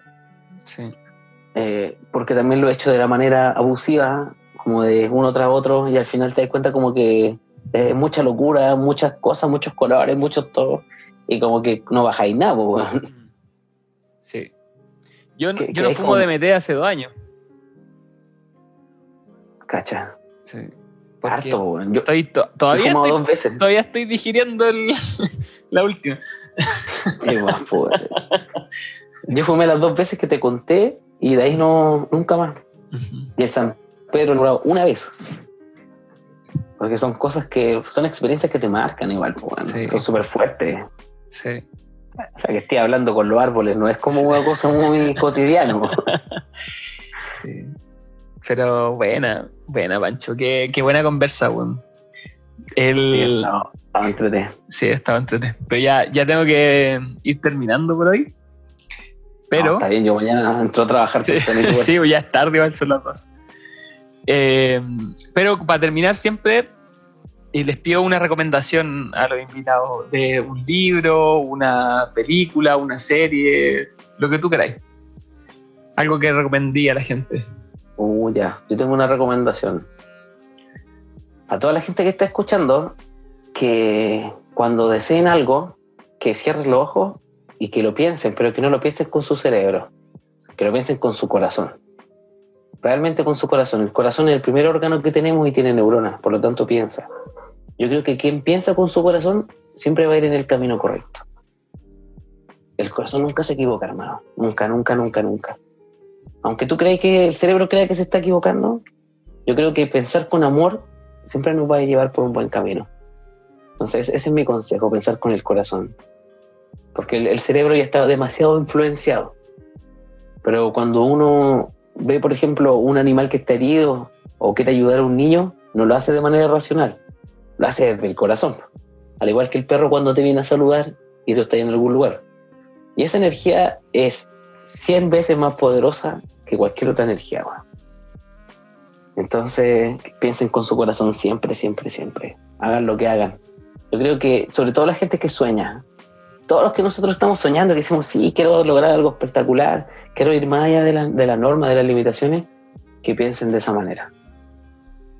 Y si no les resulta, reclámenme porque yo sé que les va a resultar. Buenísima. El, tu, tu Instagram, si los podéis nombrar, lo, bueno, también de eh, Incoludido, todo.